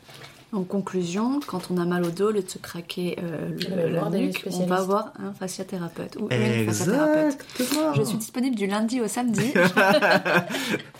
Jusqu'à 23h. Ah non. ouais. Et toi, je t'embarque la prochaine fois qu'il faut faire des lectures aux enfants parce que tu mets vachement bien l'accent sur plein de choses, donc c'est cool. C'est gentil, merci. Euh, Est-ce que je vous en fais une toute petite dernière? Oui, vas-y, parce que. Celle-là, elle est rigolote. Elle est rigolote, je trouve qu'elle est rigolote. Elle m'a resté sur. euh, Je, je l'ai un peu à travers d'avoir échoué là-dessus. Que s'est-il passé pour un homme lorsqu'on lui a retiré une tumeur au cerveau? Quelles ont été les conséquences? Voilà, je partirais sur quelque chose genre un handicap ou quoi, mais. C'est euh, insolite. enfin, pas, pas- Oui, oui, c'est vrai. Alors, je sais pas, j'avais lu un. Ça pourrait être dramatiquement insolite, mais J'avais lu un insolite. article comme ça une fois, pareil, euh, sur les Allo Docteurs et autres, Ouais. et la personne avait eu les sens inversés, c'est-à-dire qu'elle euh, Ouais. entendait les couleurs, euh, les choses comme ça. Ouais, mais c'est pas ça. Mais c'est effectivement, ouais, c'est une possibilité. euh, J'aurais bien a- aimé que ça soit ça. Il a parlé une autre langue Ça, c'est. Il y a eu un mec qui a eu ça. Ouais, là, ça, aussi, il y a pas ouais. longtemps. Non, c'est devenu une femme. Eh bien, effectivement, non. je t'ai fait une petite, euh, petite ça ascenseur Dans- émotionnel. dans sa, euh, au niveau euh, mémoire ou? J'en sais rien. Je... Alors, c'est quelque chose pour lequel on ne penserait pas que ça c'est lié, quoi. Mais ça lui est arrivé à lui. tout oui, tu sais, il aurait pu tout d'un coup. euh, Je sais pas, comme moi, je sais que je suis une femme. euh, C'est vrai? Oui. Félicitations. Je me considère. Félicitations. de genre, Félicitations. euh, Félicitations. Euh, Ouais, j'essaie de mettre dans les textes de- d'explication de, l'inclusive dans mes euh, Mm. On a vu tout à l'heure. C'est vrai que mais, moi, je fais euh, pas du tout Quand tu attention dis à que c'est pas relié, euh, di- c'est pas directement relié avec le cerveau, c'est lié à une. euh, Tout est lié au cerveau. Mais, Oui, c'est mais- pas, c'est pas l'association que tu ferais de suite. Ses cheveux sont devenus bleus. Alors, il y a une personne qui a eu, un- à force de prendre un truc d'argent, est devenu tout bleu lui. Ah, c'est marrant, ça, je trouve. Voilà. Mais il en souffre, hein.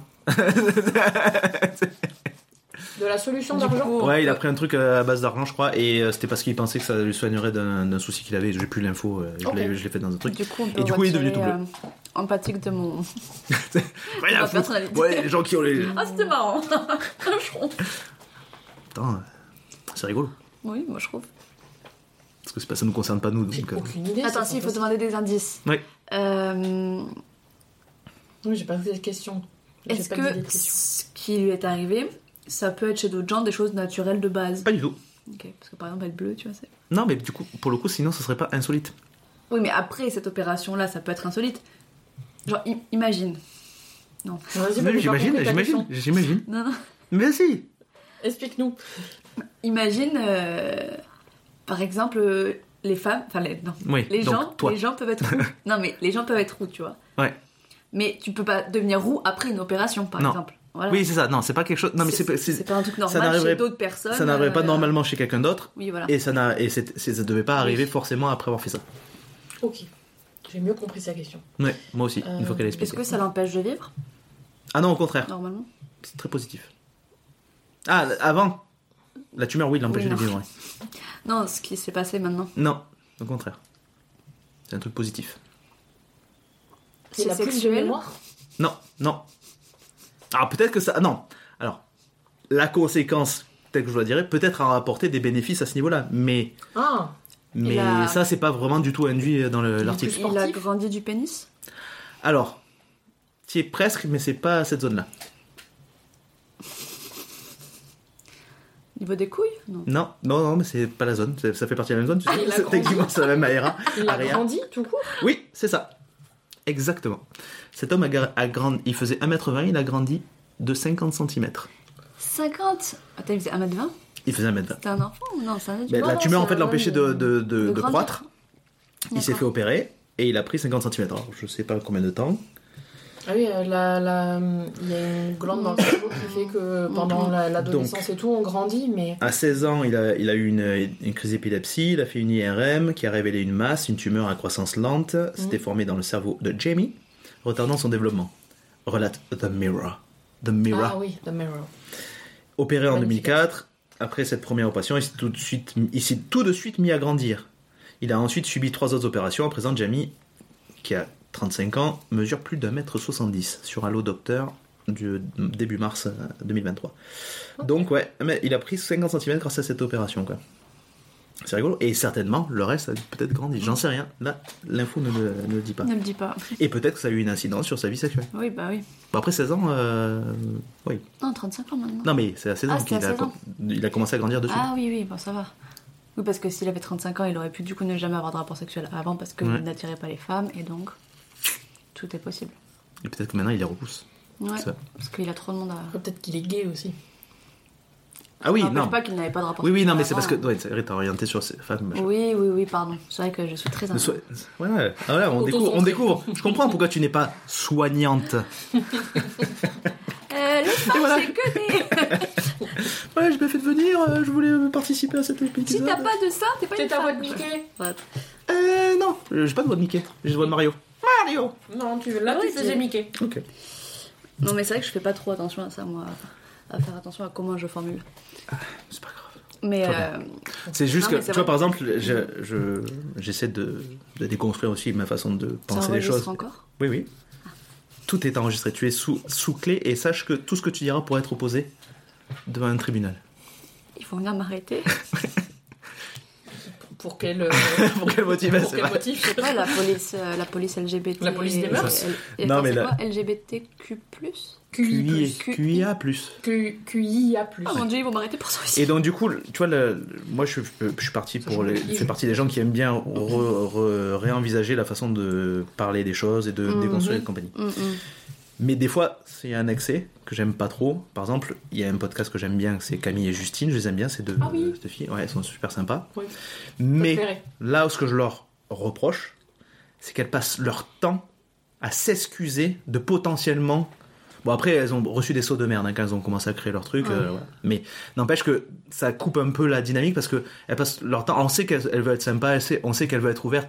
Mais bon, de temps en temps, moi, dans mon texte, à un moment, je me suis posé la question de mettre elles et eux. Alors que bon, au bout d'un moment, il y a aussi la notion de la- l'accord de proximité qui marche. Bref, on s'en fout. Mais se dire, en fait, ne pas s'excuser tout le temps de vouloir euh, utiliser des, des, des, des, des- des façons, des formulations, quoi. Mm, mm. C'est bon, voilà.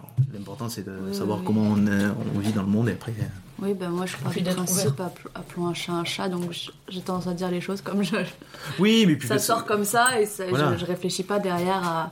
Mais oui, bien sûr, après ça Je pas pense que euh. l'important, c'est l'intention. s'appelle Camille Je sais pas parce que si elle s'excuse tout le temps. de Non, ce mais c'est dans leur podcast. me- Après, sinon, c'est dans au début, elle faisait de l'humour et, Ouais, beaucoup, des- et qui, qui, qui parlait beaucoup de féminisme et compagnie, qui Parce se foutaient de que, la gueule ouais. des gens, des mecs qui sont un peu euh, en, tendance un peu dominante et euh, Mm. malaisante. Machiste. Mais, euh, mais le, non, c'est juste que il y a des épisodes où elles disent euh, alors oui, alors, je dis noir, mais je veux pas dire machin, que à tout déconstruire en permanence et du coup Oui, ça, oui. ça gêne un petit peu parce que Dans la compréhension aussi. Hein, moi, je, que à moi qui les connais un peu pour les avoir écoutés, je considère que je sais leur intention Oui, et elles n'ont voilà, pas besoin de se justifier, en tout cas vis-à-vis de moi. Elles ne Oui, savent pas qu'elles s'adressent à moi, mais moi quand je les écoute, Oui, oui. j'ai pas besoin d'être euh, mais justifié. je pense que je pars aussi de ce principe-là. Si je dis à un, un mec noir là-bas, Mm. enfin, je lui dis pas à lui. Non, mais je vais dire. euh, et non, mais ça, je vais le dire, mais je vais pas me dire, attends, pardon, excuse-moi, mais par contre, je suis pas raciste. hein. Mais le noir qui est là-bas. Oui, voilà, c'est ça. Mais c'est vrai que je dis les choses comme elles me viennent, et, je pense que j'aime pas cette surréflexion, C'est ça. parce que je- comme je suis très spontanée en plus, Mm. je dis les choses comme ça Mm. et j'ai pas envie d'avoir à réfléchir à Mm. comment dire. Mm. Et des fois, bon, bah, en fonction après des personnes avec qui je parle, je vais dire, Mm. bon, excuse-moi si j'ai pas les termes, euh, voilà. Là, par exemple, dans. Je, je connais une personne qui est en train de faire un. Transition. une transition, voilà, merci. Mm. Et des fois, quand j'en parle, je dis encore il, alors Ouais, que, ouais, bien ça sûr. fait un moment que c'est elle, etc. oui. Et je dis désolé, j'ai encore le, le, le réflexe de dire il, Mais- je. Tant qu'elle le sait que c'est pas dit de manière. Oui, voilà, c'est pas que euh, je. Moi, je connais des gens qui font aussi une transition. Mais- Mais après, le pronom vient du fait que la plus grande partie de mon histoire avec elle ou eux, Oui.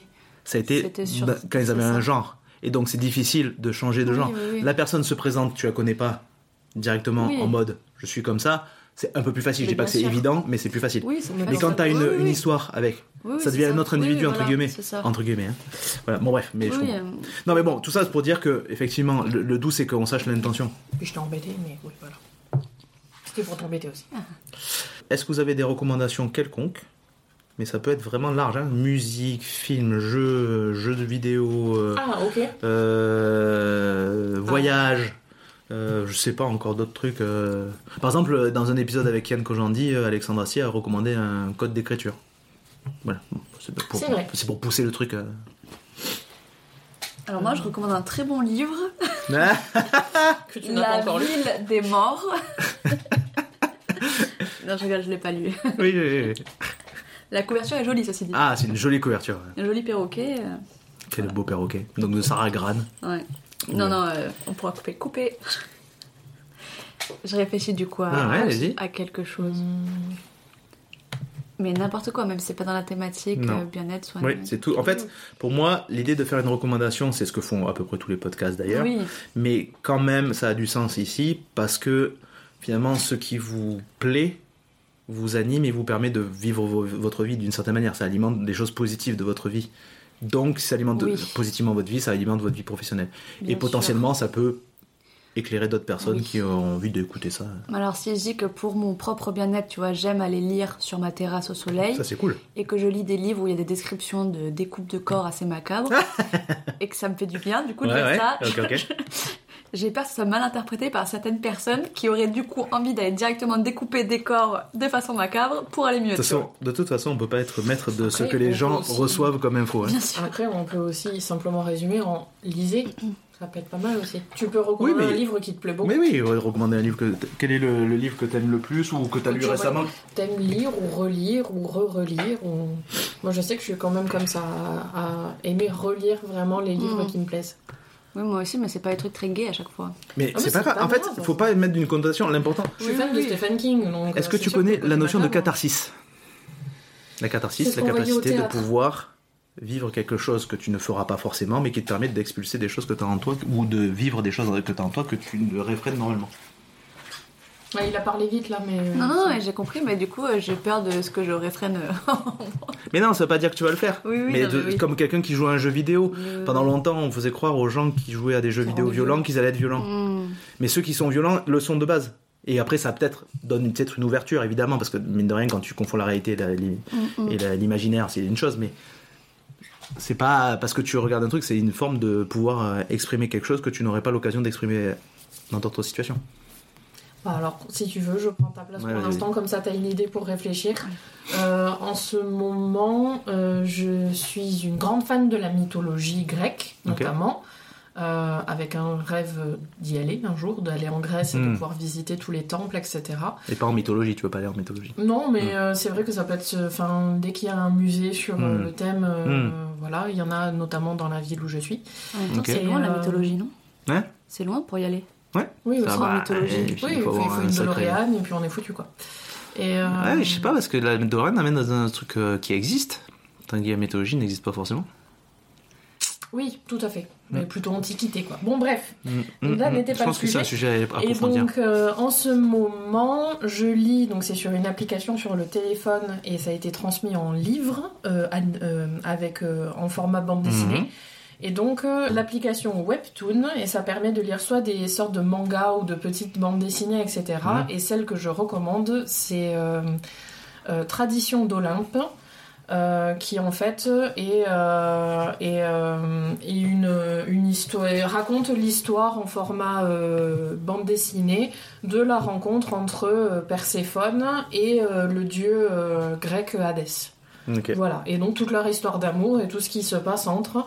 Les dessins sont magnifiques et c'est sorti en format bande dessinée et je les ai aussi à la maison et c'est vraiment très très bien, très bien dessiné et j'adore.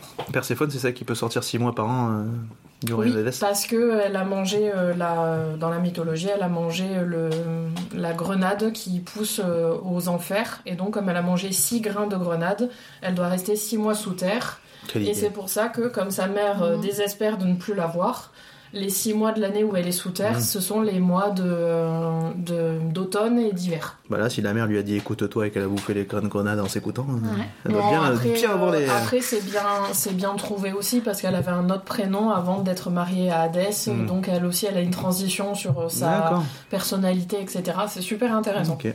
Ok. Pour ma part, je connais pas, mais ma sœur euh, adore euh, l'application Webtoon aussi et avait lu cette, euh, cette histoire et m'en avait parlé. Mais moi, je ne l'ai toujours pas lu. J'attends que ça sorte en livre parce que je préfère les livres que Je, les je- applications. je te les prêterai, Ok. alors j'ai les deux premiers Avec tomes. grand plaisir. voilà. Et donc, du coup, est-ce que tu as quelque chose à recommander Un livre, par exemple? Non. Non? Tu lis beaucoup J'en ai plein, j'en ai plein. Mais oui, mais Comment- on s'en C'est difficile d'en choisir un Bah, seul. prends-en un qui te veut. Bon, il y en a un que j'ai adoré et qui a participé à. il a été impactant pour moi euh, quand j'étais dans la période d'adolescence Hmm. et que j'avais. Je sais ce que tu vas dire. Ah ouais? C'est pas les accords Toltec? Ça, C'était un peu après. Non, là, c'est le miroir de Cassandre Ah oui, D'accord. de parlé. Bernard Werber. Ah oui, ok. Et j'avais adoré ce livre. C'est un peu un livre jour- fondateur pour toi? Ouais, ça, ça m'avait. Euh, et pourtant, je l'ai pas relu depuis. Ok. Mais je sais que c'est un livre qui m'a marqué à ce Hmm. moment-là. Et d'ailleurs, euh, petite anecdote, un jour, euh, un de mes oncles est venu dormir à la maison, me l'a emprunté. Et il l'avait pas rangé, donc quand j'ai voulu le ranger, je me suis rendu compte que lui, il mettait pas de marque-page, il corne les pages. Ça m'avait brisé le cœur. Voilà. Voilà, donc ça, au moins, ça c'est fait. Petit Voilà. Si jamais l'oncle aux écoute, euh, prenez un marque-page. Voilà. Oui. Ok. Donc, le mythe de Cassandre, de Bernard Werber. Miroir. Le miroir. Miroir de Cassandre. Oui. Et toi, Perséphone, via Webtoons, Non, euh, les traditions d'Olympus, de l'Olympus. Et c'est webtoon.com.fr C'est euh, l'application directe. Donc, Ah, c'est une application, ouais, c'est une appli, ouais. Ok. Et, euh, pas besoin de. Enfin, si on veut lire les chapitres, c'est une fois par semaine et il y a des jours de sortie. Et sinon, après, on peut effectivement, comme toute application, mettre un peu d'argent de nous-mêmes et pouvoir euh, mettre les chapitres en avance. Ah, ok. Voilà. C'est plus facile de mettre de l'argent de nous-mêmes que de l'argent de Non, quelqu'un mais euh, c'est des. euh, ce que je voulais dire, c'était que ça demandait euh, Oui. des sous comme certaines applications pour continuer. Mm. euh, Oui. Amixem dit, euh, il propose euh, une- de- Ah oui. d'envoyer de l'argent euh, au 92 050. Je fais de la pub comme ça. Pour, des, pour donner euh, des poules, je crois. Enfin, Mhm. c'est pour permettre de donner de- à des gens dans le désert de- d'avoir de, quoi vivre, euh, de quoi s'alimenter. Donc je fais de la pub. Et il dit à chaque fois, par contre, mettez de l'argent que si vous êtes vous-même euh, titulaire de cet argent. Mm. C'est bien. C'est bien de préciser. Voilà, voilà. Tandis que là, on sent qu'il y a du grief là entre. Et est-ce que vous avez d'autres choses à recommander? Euh, un classique de la littérature anglaise, moi que je lis à peu près tous les trois mois. C'est Orgueil et Préjugés. Ah. Si vous êtes. euh, En fait, euh, Jane Austen a clairement une vision, donc l'autrice, a clairement une vision féministe avant l'heure Hmm. euh, de ses personnages, donc de tous les bouquins qu'elle a pu écrire. Mon préféré étant Orgueil et Préjugés. Et euh, c'est vraiment une grosse critique de la société, euh, bon, notamment anglaise, mais même actuelle. Et c'est assez. euh, comment, comment expliquer euh, Riche dans, la, dans le développement du couple qui peut se Mm. faire. euh, voilà. Euh, et euh, bon, voilà, moi j'ai aimé Super. bon, le film, mais le livre est vraiment très bien. Ok, très bien. Claire Il faut manger 5 fruits et légumes par jour. Ah oui, C'est un livre C'est une recommandation. Ah oui Oui, c'est bien, c'est une recommandation. Ouais, ça c'est bien, ça, mais faites ça. Faites ça, mais. euh, Manger, bouger. Point FR, ouais. Euh, moi, je recommande du coup tout à l'heure pour faire référence à ce qu'on disait sur la libération de la parole au niveau de la sexualité, euh, ce qui est pas mal. euh, bon, Ben Never, j'en ai déjà parlé. Il fait tartine de vie entre mecs et compagnie. Il parle beaucoup de relations en fait interpersonnelles, euh, notamment dans les couples, dans l'amour et des gens de- d'une génération entre 20 et 30 ans. Enfin, lui, lui, c'est les personnes qui l'invitent sont à peu près dans cette génération-là. Oui, vas-y, vas-y, attends. Et je vais te, je vais te laisser la parole. Il y a Claire qui a trouvé enfin une reco. euh, qui a qui a une mangeait en fait qui, se dit que 5 fruits et légumes par jour c'est pas bien il vaut mieux manger du gras des, des chips et des machins Mais c'est Non, très bien aussi. et euh, donc ça c'est pas mal parce que c'est un premier pas même moi euh, avec le- l'expérience que j'ai ça me fait du bien d'entendre et de déconstruire certains trucs et aussi un petit podcast qui mine de rien qui est un peu euh, pas évident à écouter comme ça parce que c'est un accent québécois euh, et c'est pas du tout de jugement que je dis, euh, c'est juste parce que des fois il faut que je, je comprenne les expressions. S'appelle Thomas Levac et c'est deux humoristes avec sa femme euh, qui parlent de couple ouvert, qui parlent, euh, qui offrent à chaque fois aux invités des sextoys. C'est assez rigolo. Et en même temps on parle de sexualité. Je t'ai offert un livre, je suis désolé. Je suis désolé, j'aurais dû. euh, J'étais pas la bonne mais c'est parce qu'ils. oui, mais eux sont sponsorisés. C'est le sponsor qui euh. Et, euh, et puis donc, ouais, donc ça permet de. bah, en fait, je pense que c'est euh, ces deux podcasts là dont je cite euh, permettent de démocratiser un peu la, la parole au niveau de la sexualité. Voilà, je trouve ça intéressant. Voilà. Et Donc, du coup. Claire, tu as pensé à quelque chose? Eh oui, attends, je voulais faire une blague Ah encore. oui, vas-y, vas-y. Ah, fais une blague. J'allais dire en même temps, tu m'aurais offert un sextoy. Je crois que je serais direct partie. Tu... Ah oui, tu serais pas resté.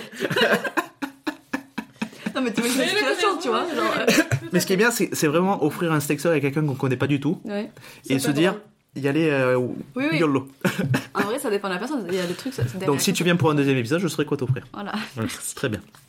Euh, tout ça pour dire, euh, Ouais. non, j'ai repensé à une. Du coup, je sais pas si on dit une autrice ou une auteure. Tu dis ce que tu veux. les deux. Alors, je vais dire ni l'un ni l'autre. Euh, Une nana. non, j'ai repensé du coup à un livre. Ouais. Enfin, c'est pas un livre, c'est plusieurs livres. C'est des BD de Margot Motin. je sais Ah, pas si vous connaissez, mais j'adore euh, ses dessins. Ouais, ça me dit quelque chose. euh, C'est un peu dans la lignée de Pénélope Bagieux et compagnie, non? Voilà. Ok. De Maya Mazorette et tout ça. Mais du coup, j'aime énormément et, ma soeur, justement, euh, me les Mm. offre dès qu'ils sortent à chaque fois pour mon anniversaire ou pour Noël ou autre. Et voilà. Ça parle du quotidien d'un personnage, non C'est Bah, ça. C'est ouais, c'est par rapport Des à trucs elle, cocasses en un peu fait. Non Margot Motin, elle faisait euh, La femme parfaite est une connasse, Ah, ok. notamment. Elle a participé à l'écriture de ce Attends, c'est pas avec une... Elle a pas une sœur? C'est pas elle qui... Parce qu'il y a une fille, qui- il y a, il y a deux sœurs là, qui ont fait un truc avec la notion de... Pas, pas, je parle pas de Camille Cotin, mais... Euh... Non, ok. Elle a fait la. Ouais, elle a fait la préface et ça, elle a participé à l'écriture. Et elle a notamment fait euh, le. euh, Margot Motin, elle a notamment fait. euh, pour l'émission qui était, je crois, sur Canal Plus il y a à l'époque, euh, que. Connasse. Parce que moi, je l'ai connue avec la technique des plaques. Ouais, c'est bien. C'est comme ça que je l'ai Ok. connue et après, j'ai acheté euh, ceux d'avant que j'avais Mm. ratés. Et j'ai continué à. À bah, aimer lire à chaque fois tout ce qu'elle Cool. Drôle. tout ce qu'elle sort. Donc, euh, ouais, ouais. Puis je la suis sur les réseaux et tout. Non, j'aime bien, c'est. Chouette. Voilà. Ouais, tu me permets de faire une auto-promo. Vraiment étonnant. Ah oui, peut-être il faudra que j'en rajoute après. Bon, bref. Euh, parce que je suis en train de découvrir euh, un aspect de mon micro qui euh, coupe une piste. Euh, je rappelle. les deux heures qu'on a parlé. Non, non, non, non, ça allait jusqu'à 2h et des poussières et je, je- c'est passé sur la. Là, en fait, grosso modo, c'est la piste 3. Bon, allez, on recommence. Je suis Claire. Ouais, c'est ça. Bon, maintenant je suis moins stressé, je peux y aller. Euh, Q, Q, Q. Et euh, donc, le- juste, ça me permet de faire une petite auto-promo qui est que j'ai créé un Instagram pour la première fois de ma vie pour l'occasion du podcast, parce que je m'en fous du selfie, je ne parle pas de moi, je parle du podcast. Ça s'appelle romain.sympa sur Instagram. Euh, bon, c'est une sacrée tannée hein, de faire de la pub. hein. Ouh là là, là. Et puis j'ai l'impression de forcer comme pas possible quand je contacte les personnes euh, qui m'intéressent. Donc euh, Claire euh, ho- hoche de la tête parce qu'on avait notamment discuté de ça, du fait qu'elle est pas très présente sur les réseaux et qu'elle doit s'y forcer.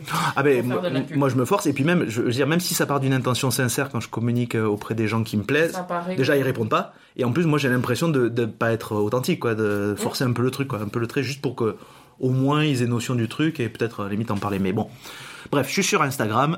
Romain.simple. Euh, je recommande euh, de la bonne humeur, de la belle vie, du Un fait peu de soleil. un peu de soleil. Et faites-vous plaisir. Euh, bah écoutez, cette furie, je crois que c'est l'épi- c'est l'épisode le plus long que j'ai fait, le plus enregistré. Il y avait plein de choses à dire. Comment tu t'es senti, Claire, finalement? Très bien. Sans faire de blague, hein, je vais, je sans te Ok. vanner. C'est pas du.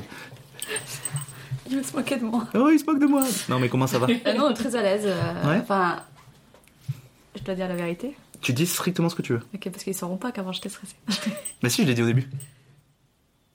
Mais on peut ne pas le dire. Non, mais. Non, non, je me suis sentie à l'aise parce que bah, c'était facile en fait de parler Mm. vu que je parle de moi et que j'adore parler de moi. Ah Non, c'est horrible à dire. Non, non, ça s'est très bien passé, voilà. ok, super. Et toi, Maëlys? Euh, étonnée du- des échanges qu'on a pu avoir, sachant qu'on était. euh, qu'on a des parcours vraiment très différents, même si avec Claire on se Mm. connaît et qu'on a pu faire une Mm. partie de nos études ensemble. Très étonnée qu'on ait pu autant échanger et trouver des similitudes dans nos pratiques. Et, euh, et contente d'avoir pu faire ça avec vous deux. Ah bah écoutez, moi ça fait un grand grand plaisir de vous avoir. Donc, ça fait un grand grand plaisir, on a parlé de plein de choses. Enfin, si on a duré autant de temps, c'est qu'on avait plein de choses à dire et que c'était vachement intéressant. Peut-être qu'on pourra même faire un épisode 2 avec nous deux parce que j'ai encore des choses à dire. Ah, bah écoutez, ça va prendre un autre sens. Je, je suis en train de poser la question de comment, quelle forme prendra la saison 2. Oui. Je ne sais pas encore si, parce que ça va être dur matériellement de faire revenir les mêmes personnes. Mais quand même, d'avoir des personnes qui ont été déjà au premier épisode, ça permet d'avoir passé le- la partie continuité. présentation Mm, mm. et de parler d'autres sujets, finalement beaucoup plus. Enfin, creuser un peu plus d'autres choses. Donc ça peut être envisageable. Euh, ensemble ou euh, séparément ou machin, Ouais, enfin voilà. Mais voilà. Mais écoutez, ce fut un grand plaisir. Ah, Je vous remercie immensément. Merci d'avoir trouvé le vaccin pour, euh, contre la rage et euh, d'avoir euh, montré le chemin au troupeau des athées. Des brebis égarées. Voilà. Merci pour les chips. Ah bah avec plaisir. De toute façon, vous êtes venus que pour ça, pour les chips. Oui, et celles-là elles sont très bonnes en plus. Ouais.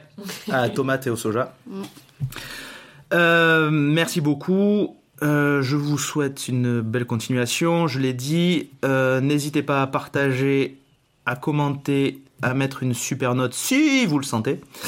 Euh, en tout cas, le partager, en parler, je pense que ça sera super, ça servira le podcast. Je rappelle que ce podcast n'est pas financé par autre chose que par mes propres deniers et que ça a une visée juste purement euh, bah, de, de créer quelque chose. Peut-être qu'à terme il y aura un financement, mais ça je verrai s'il marche ce podcast. Mais c'est pas le but premier. En attendant le prochain épisode, pensez-y, soyez sympa, soyez soignants. Merci, au revoir.